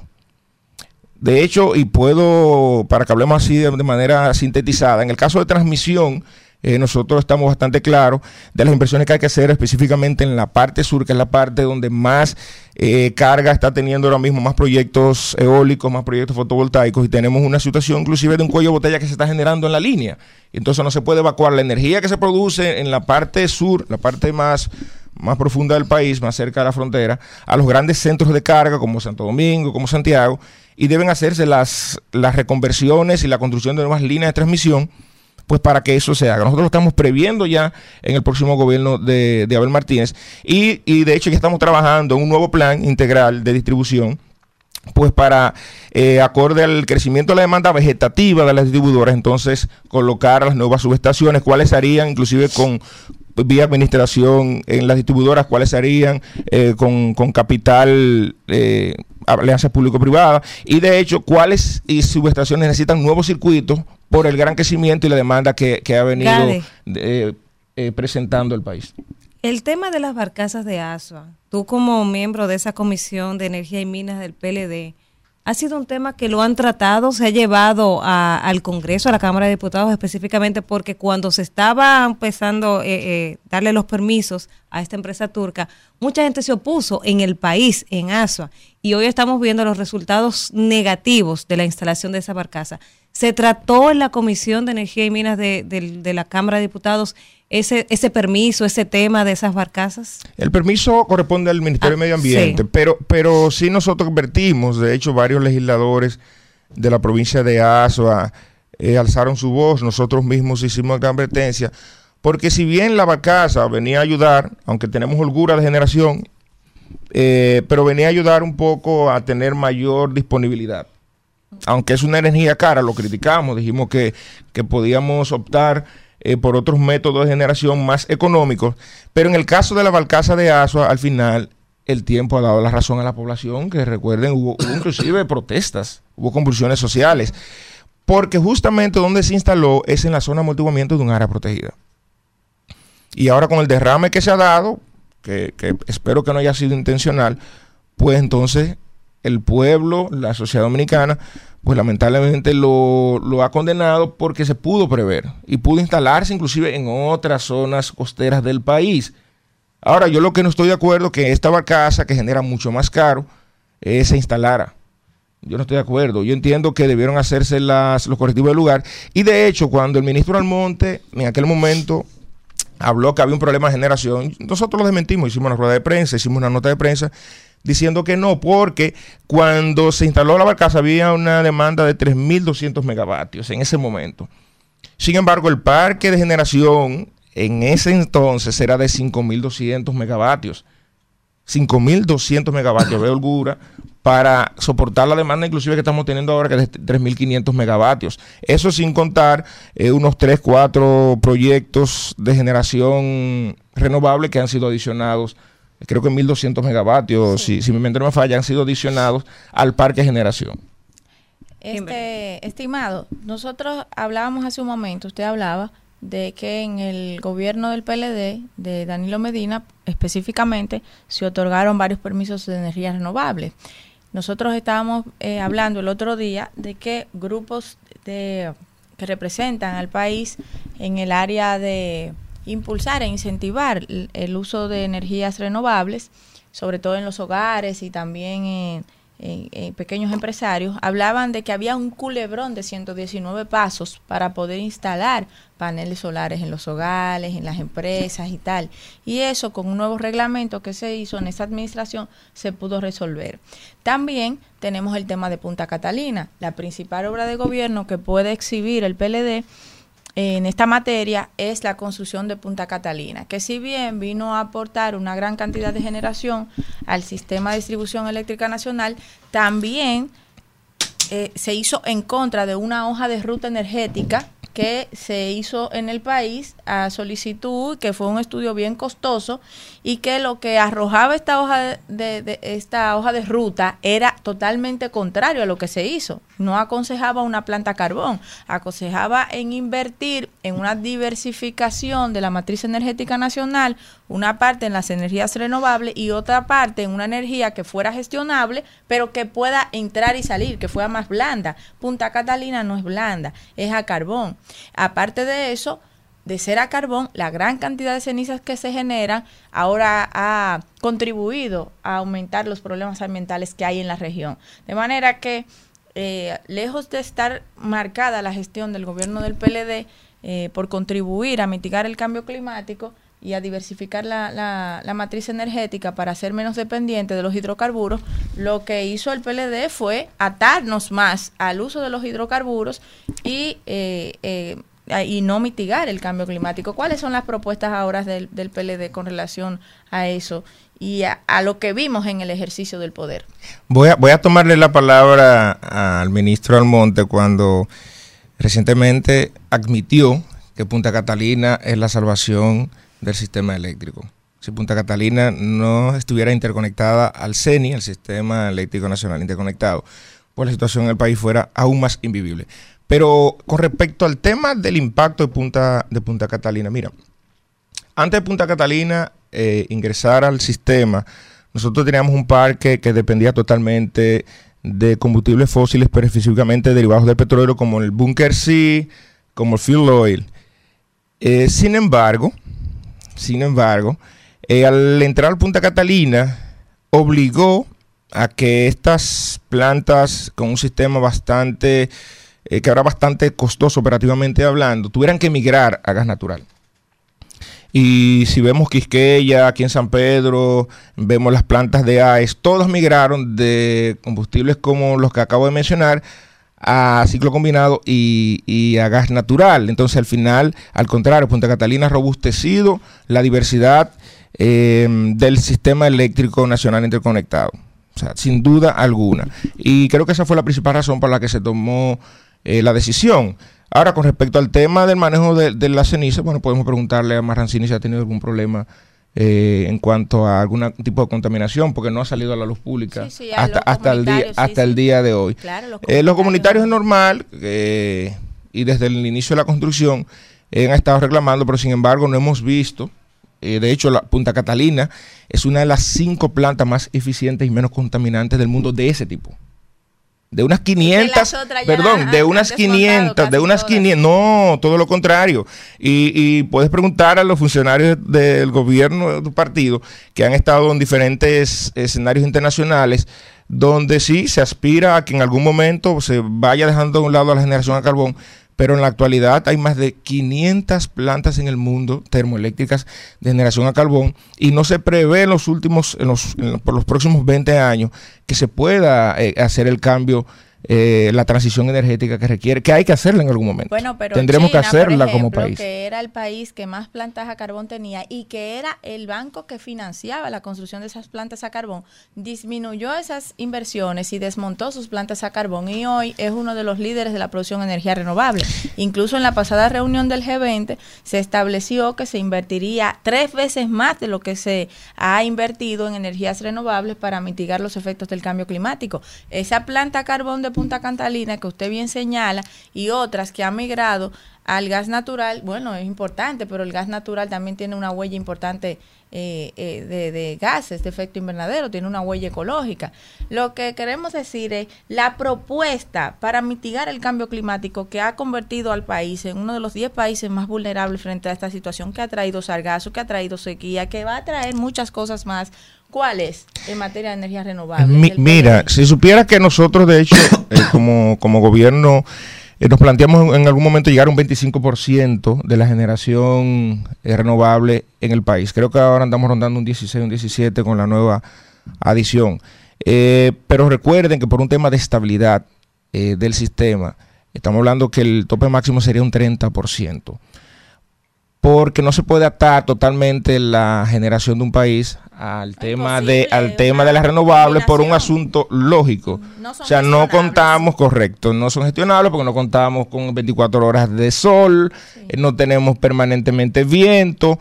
Y de hecho en la actualidad se han hecho unos cambios en la normativa y en el reglamento para la adición o instalación de nuevos parques, por ejemplo, como granjas eólicas, donde se está pidiendo que un porcentaje eh, de, la, de, la, de la potencia de este tipo de, de inversiones se tenga acumuladores. Y una de las principales, una de las principales escollos, de las principales trabas eh, con respecto a este tema es que no tenemos todavía la tecnología, la tecnología que nos permita tener eh, los bancos de batería de uso permanente. Esa, esa es la realidad que tenemos. Pero la ciencia está trabajando y nosotros esperamos que haya un rayito de luz en el camino más adelante. De verdad que sí.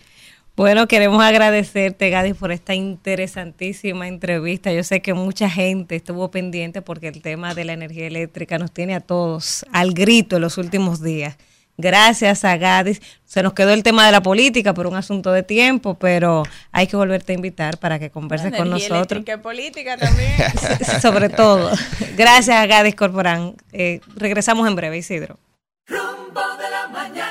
Bueno, llegamos a la parte final del espacio, a hablar con nuestros oyentes. Claro, Isidro, la parte final, la llamada. Pero yo no dije que queda un minuto. La parte final, así sean 10 o 15. Vamos a hablar con la gente. Buen día. ¿Quién nos habla y desde dónde? Sí, Sánchez de Zona Oriental. Adelante. Saludarlo a todos. En ese programa, todo lo que el gobierno haga, siempre va a estar en contra de lo que el gobierno ha- haga. Eso no es verdad. Eso no es verdad, maestro. Es así. Es así. Eso Usted no- es un cuadro del PLD. porque Usted lo Está sabe. bien. Gracias por su llamada. Gra- Gracias, por, gracias por su llamada, por su maestro. llamada. Gracias por su llamada. Buen día. ¿Quién nos habla? Y desde no, pues no vamos a discutir con él. No. Tienen que escuchar el programa. No, no, tranquilo, habla así, no te complique uno. Adelante. Manuel, Sí. ustedes tienen que poner alcoholímetro para llamar. Ese doble, ese doble reserva, maestro, está, está complicado. Otra cosa, fue que Manuel Jiménez ganó otra vez la alcaldía. ¿Y por qué? Porque él, pa- él está lleno de basura, Santo Domingo Este, ¿y ¿qué es lo que está pasando? Pero él es alcalde todavía. No Él dijo que se va a resolver en los próximos días. Buen día. ¿Quién nos habla y desde dónde? Él dijo que se va a resolver.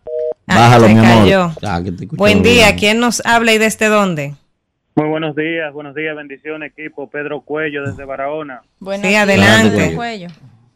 Miren, eh, aquí en Barahona se está mirando que, por ejemplo, con los haitianos hay una situación muy tensa. Estábamos mirando en las noticias que un grupo armado de Haití estaba yendo para el río Masacre y no se veían con buenas intenciones, por lo cual realmente yo veo que el presidente está tomando las cosas de la mejor manera, por lo que veo parece que está tomando todas las medidas diplomáticas para esta situación. Y de mi parte yo veo muy bien de que cierren la frontera porque hay que defender nuestra soberanía y nuestra seguridad. Gracias por su llamada. Buen día. ¿Quién nos habla y desde dónde? Sí, buen día, Caminero, ¿cómo te sientes? Bien. ¿Quién nos habla? Mira, te habla Wilson. Yo quería decirle algo, vamos a poner a la señorita. Eh, suba un poquito la voz, que casi no se escucha. Escucha ahí. Isidro. Aló. Sí. ¿Me escucha ahí? ¿Me escucha ahí? Sí, ahora sí. Ahora sí. Mire, yo quería decirle algo a la señorita Kimble con el mayor respeto. Sí. Kimble, mira, aquí todos nos conocemos. Conozco tu familia, conozco... Kimble, tú no puedes hablar del PLD, sabes, sabemos de tus bienes.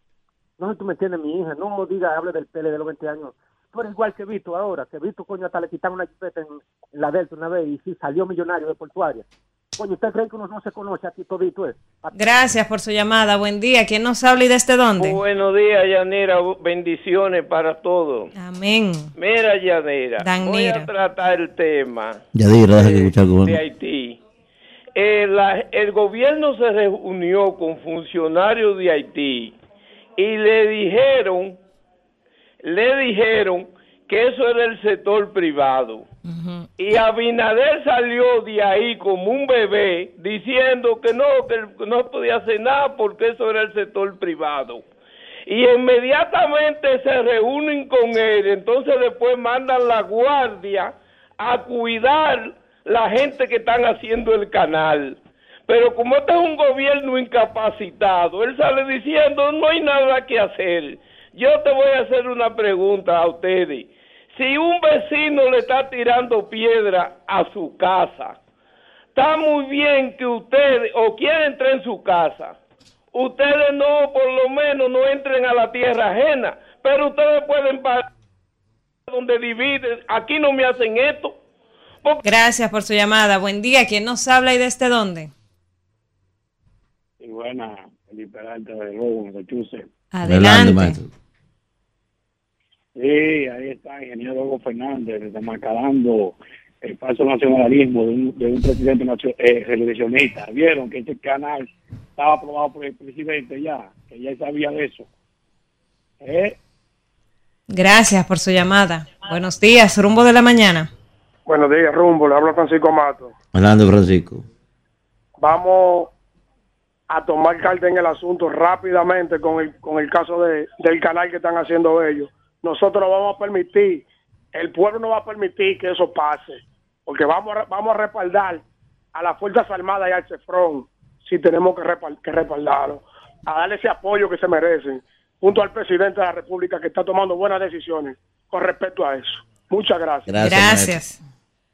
Buen día. ¿Quién nos habla y desde dónde? Buen día. Te mando lo, que, lo de aquí. Ah, bueno. Buen día. Él, no, él llamó y no se puso a atender la llamada. Buen día. ¿Quién nos habla y desde dónde? Sí, buenos días. Talía Estrella desde Santo Domingo Este. Adelante. Sí, eh, quería hablar con respecto al tema de los haitianos. Eh, creo que el gobierno ha tomado una buena medida con respecto de eso, de cerrar la frontera, ya que debemos de cuidar y de proteger a nuestro país. Y también he visto en estos últimos días que migración, ella ha estado trabajando, pero en estos últimos días está- ha estado más activa y todo esto. Y he visto que donde frecuentaba, frecuentaban los haitianos ahora, no se ve esa cantidad de esas personalidades ahí. Inmigración lo está haciendo muy bien y pienso que debemos de apoyar al presidente y ponernos todo a una. Y eso se va a resolver. Gracias. Adelante. Buen día. ¿Quién nos habla ahí desde dónde? Cornelio Rodríguez de Filadelfia. Adelante, desde Filadelfia. Sí, somos todos. Nadie yo creo que es más, dominicano que yo. Pero eso es mentira, todo eso de que, vamos, que vamos, que es lo que vamos todos. Como yo, como Silver Barrera, peleó, se escondió en una vitrina y después fue el héroe. Aquí lo que hay que poner la cosa clara, eso, eso es todo política, cháchara, cháchara, porque ninguno va a pelear por ninguno. Ni el PLD, ni la Fuerza del Pueblo, ni el PRM. Los pendejos son los que se van a joder con eso. Todo eso es político. Muchas gracias. Gracias. Buen día. ¿Quién nos habla y desde dónde? Buen día, Kimberly. Buenos días. Francia Aquino desde Pedro Gran. Adelante, Ah, Francia, Francia. adelante. Yo creo que con respecto al caso de los haitianos, eh, el gobierno dominicano, el gobierno dominicano no debería de aceptarle todo lo que le venga en gana a los haitianos aquí en nuestro territorio. El presidente Luis Abinader debería de seguir tomando todas las medidas que él entiende necesario para salva- salvaguardarnos de, de los haitianos, porque se puede armar cualquier masacre aquí. Entonces, no sería muy bueno eso. Gracias por su llamada. Gracias, Buen día. ¿Quién nos habla y desde dónde? Buenos días, Danira. Por fin los daña programa me dejaron entrar. Bendiciones Buen día. Fidel. Adelante. Eh, todos los parabienes como, como, por- con su diputación. Y ayer Kimberly, una persona habló y dijo que ojalá cuando tú llegues al Congreso no sea lo que tú estás diciendo ahora y después haga otra cosa, Sí. como sucedió con la senadora eh, de la capital, la queri- tu querida amiga Farida Yapul, que tocaba con guitarra y ahora está tocando con violín, tú sabes. Ojalá que eso no pase contigo. Y para terminar, Danira, mira, eh, el tema haitiano, el tema haitiano que no lo pudo solucionar el, el PLD en 20 años. Danilo lo agravó, pero este lo ha puesto, lo ha triplicado a su máxima potencia, el, P, el, el PRM. ¿Y por qué digo esto?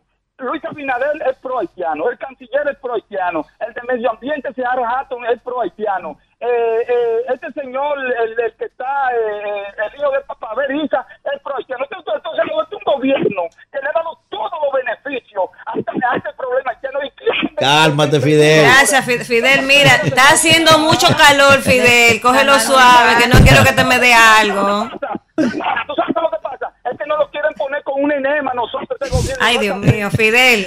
Doña María, un cafecito para Fidel. Buen día. ¿Quién nos habla y desde dónde? Buen día, bendiciones. Le habla Carla Cosa de Boca Chica. Adelante, Carla. Con lo del tema de Haití, yo soy de la que digo que los dominicanos que viajan a Haití deberían evitar esos viajes, porque este problemita aquí se extiende. Eso es así. Yo tengo un vecino que haitiano, es de que lo más tranquilo que hay, pero desde que empezó ese temita, de madrugada viene una de haitiano a visitar, y se escuchan una bulla, unos ruidos, yo te sabe, aquí nosotros estamos moca en la casa. Los que están en la casa, La moca. moca. Hacía tiempo yo no Los escuchaba. Hacía tiempo yo no escuchaba eso. Sí, hay muchos haitianos en Boca Chica. Hay muchos haitianos en el Buenos país. días. Buen día. ¿Quién nos habla y desde dónde? Buenos días. Sí, mire, le habla Luis Hotel. Saludo a Manuel. Hey. Luis Ahí. Hotel, Adelante, adelante. maestro. Mire, eh, nosotros estamos somos vendedores eh, eh, de ruta y nos damos cuenta de una gran preocupación que hay en el país y en relación a que el gobierno tiene un apoyo nacional y entonces él se está, demostra- está demostrando ser un blandengue frente al problema de Haití. ¿Por qué? Es que con la soberanía, la soberanía no se negocia, con la soberanía no se pide favor ni se pide permiso para defender la patria, no. Entonces esos haitianos están provocando, inclusive esos haitianos que están en la frontera, están dentro de nuestro territorio. Ellos solamente tienen 500 metros de río, 500 metros. Después todo eso pertenece a la República Dominicana. ¿Qué reclaman ellos? El gobierno dominicano tiene la pelota en la cancha en la mano. Vamos a demostrar que él es un verdadero dominicano y que el apellido libanés que él tiene, porque él nació aquí, que demuestre ser de aquí, porque estamos casi listos para coger para la frontera. Gracias por su llamada. Buen día. ¿Quién nos habla desde dónde? Dios mío. Manuel Nova de Jimaní. Adelante, desde Jimaní. ¿Cómo está la situación por allá? Gracias a Dios por aquí estamos bien, estamos tranquilos, gracias a Dios. Y estamos de acuerdo con lo que dice el presidente sobre los dominicanos que no entren a, a Haití para que se cuiden porque la situación cada día está peor. Así es. Gracias por su llamada. Buen día. ¿Quién nos habla y desde dónde? Señores, señores, Hey. buenos días. Adelante, León. Gracias. Yo, yo soy, yo soy, mi voz es tan varonil que no tengo, no tengo que eh, eh, eh, describir quién soy. Eh, eh, Mr. Cruz, how you doing, bro? Hey, maestro, saludos. Okay. Señores, mire, la situación, por, hay algo que yo he visto en mis últimos dos viajes a la República Dominicana, con la intención de invertir, pero al ver la situación que hay, y más ahora se me despeja la duda que tenía, porque las ventas de los apartamentos que hay son escasas. Y entonces los compradores, que se, según la investigación son los, eh, eh, los vecinos nuestros, es con más razón por la cual uno compite contra extranjeros y contra la gente del lavado. O sea, yo no lavo. Yo no, no, lavo, yo, yo, yo, yo, friego. Mire, y hablando de... Y será cierto que es cierto que si el masacre no se cruza a pie, Luis Abinader lo está cruzando a Calito Me. Buen día. ¿Quién nos habla y desde dónde? Buen día, rumbo de la mañana. Adelante, maestro. Francis Aquino, de Pedro Orán. Adelante, Sandy. Adelante. Mira, yo creo que como dominicano, el presidente Luis Abinader no debería de aceptar que sigan la construcción del río, Ma- del canal del río Masacre, porque eso afectaría mucho la economía de la- del lado fronterizo. Entonces, el dominicano sufriría mucho. Gracias por su llamada. Buen día. ¿Quién nos habla y desde dónde? Desde los Alcarrizos, Dani Duvergé. Adelante, Dani. Dani, buenos días. Buenos días, equipo. Buenos días, aquí, Bendy. Miren, lo que yo veo es que no sé si es que nadie se ha preguntado desde Horacio, Trujillo, que se hizo un acuerdo y está firmado ahí, pero no sé si la Cancillería se ha referido a ese tema, que no ha hablado de ese tema, de ese acuerdo, y no veo tampoco comunicadores que le han solicitado los acuerdos que se han hecho entre las dos cancillerías para ver cuáles son los, cuáles son esos acuerdos. Y yo veo que nadie habla de esos acuerdos. Así como tenemos nosotros también el derecho, lo tiene Haití para que lo sepan y lean y, y, y digan y solicítenle a la Cancillería para que ustedes vean los acuerdos que hay ahí en esos documentos. Que pasen un día. Gracias por su llamada. Buen día. ¿Quién nos habla y desde dónde? A lo bueno, Eliandro de los Ríos. Adelante. Mira, sobre el tema de Haití, corazón, no se nos puede olvidar que nosotros estamos tratando con un país que es rebelde, no tan solo con las autoridades ni con las leyes del país, sino también con Dios. ¿Tú me entiendes? Es un problema sumamente grande. Entonces, ¿qué le digo? Hay que dejar lo que es el preferismo de, de, de partido y unirnos a lo que es nuestro gobierno, apoyarlo en las decisiones, porque el presidente se le hace muy difícil tomar una decisión por la presión grande que tiene de toda la multitud en la mesa, ¿tú me entiendes? Entonces hay que ponernos de acuerdo, apoyar nuestro país, que es lo importante. Gracias por su llamada. Buen día. ¿Quién nos habla y desde dónde? Aló, buenas. Sí. Bueno, Danila, yo pensaba que era que me tenían bloqueado, pues yo tengo como una semana. Ya lo que yo quería hablar hace una semana, ya, ya, está- ya lo No, pero dígalo que lo escuchamos. Luis Manuel. Luis Manuel. Adelante, Luis Manuel. Óyeme, primero, esa entrevista de Olgo, tienen que ponerla en todos los titulares ahí. Porque mira, esa- eh, este gobierno lo que vive hablando mentiras sobre las cosas. Oye, eso, ellos le permitieron. Además, un canal que viene, que si yo cuántos kilómetros hasta la toma de agua, yo no sabía que lo estaban haciendo. Otra cosa, yo era fanático, enfermo con Altagracia Salazar. Pero desde hace un tiempo que viene los líos con Haití, yo he dejado de ir a esa señora y me he metido últimamente a oír lo que esa mujer habla. Oye, mire, aquí en la República Dominicana hay gente que, que, que, que- que ni con la muerte pagan. ¿Y cómo que venden su, su nacionalidad? Venden su, su coño, su país donde nacen por prebenda, por disparate que uno ni sabe por qué lo hacen. Es, es algo como que no cabe en la cabeza de un ser humano consciente, Dios mío. Ahora ella lo que habla de que eh, no le quieren dejar hacer una toma a Haití, mientras que Dominicana tiene siete. Ella es haitiana porque se vaya para Haití a vivir entonces. Pues yo no entiendo eh, estas cuestiones de esta gente que defienden a los haitianos. Gracias, Madre Luis. mía. Gracias, Luis Manuel. Buen día. ¿Quién nos habla y desde dónde? La última. Rosa de la Cuava de Pedro Brán. Adelante, Adelante, Rosa.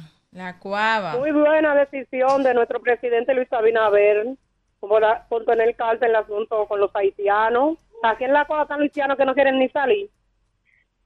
Gracias. Bueno, señores, hemos llegado al final del espacio por el día de hoy. Mañana nos escuchamos desde las 7. Hasta entonces.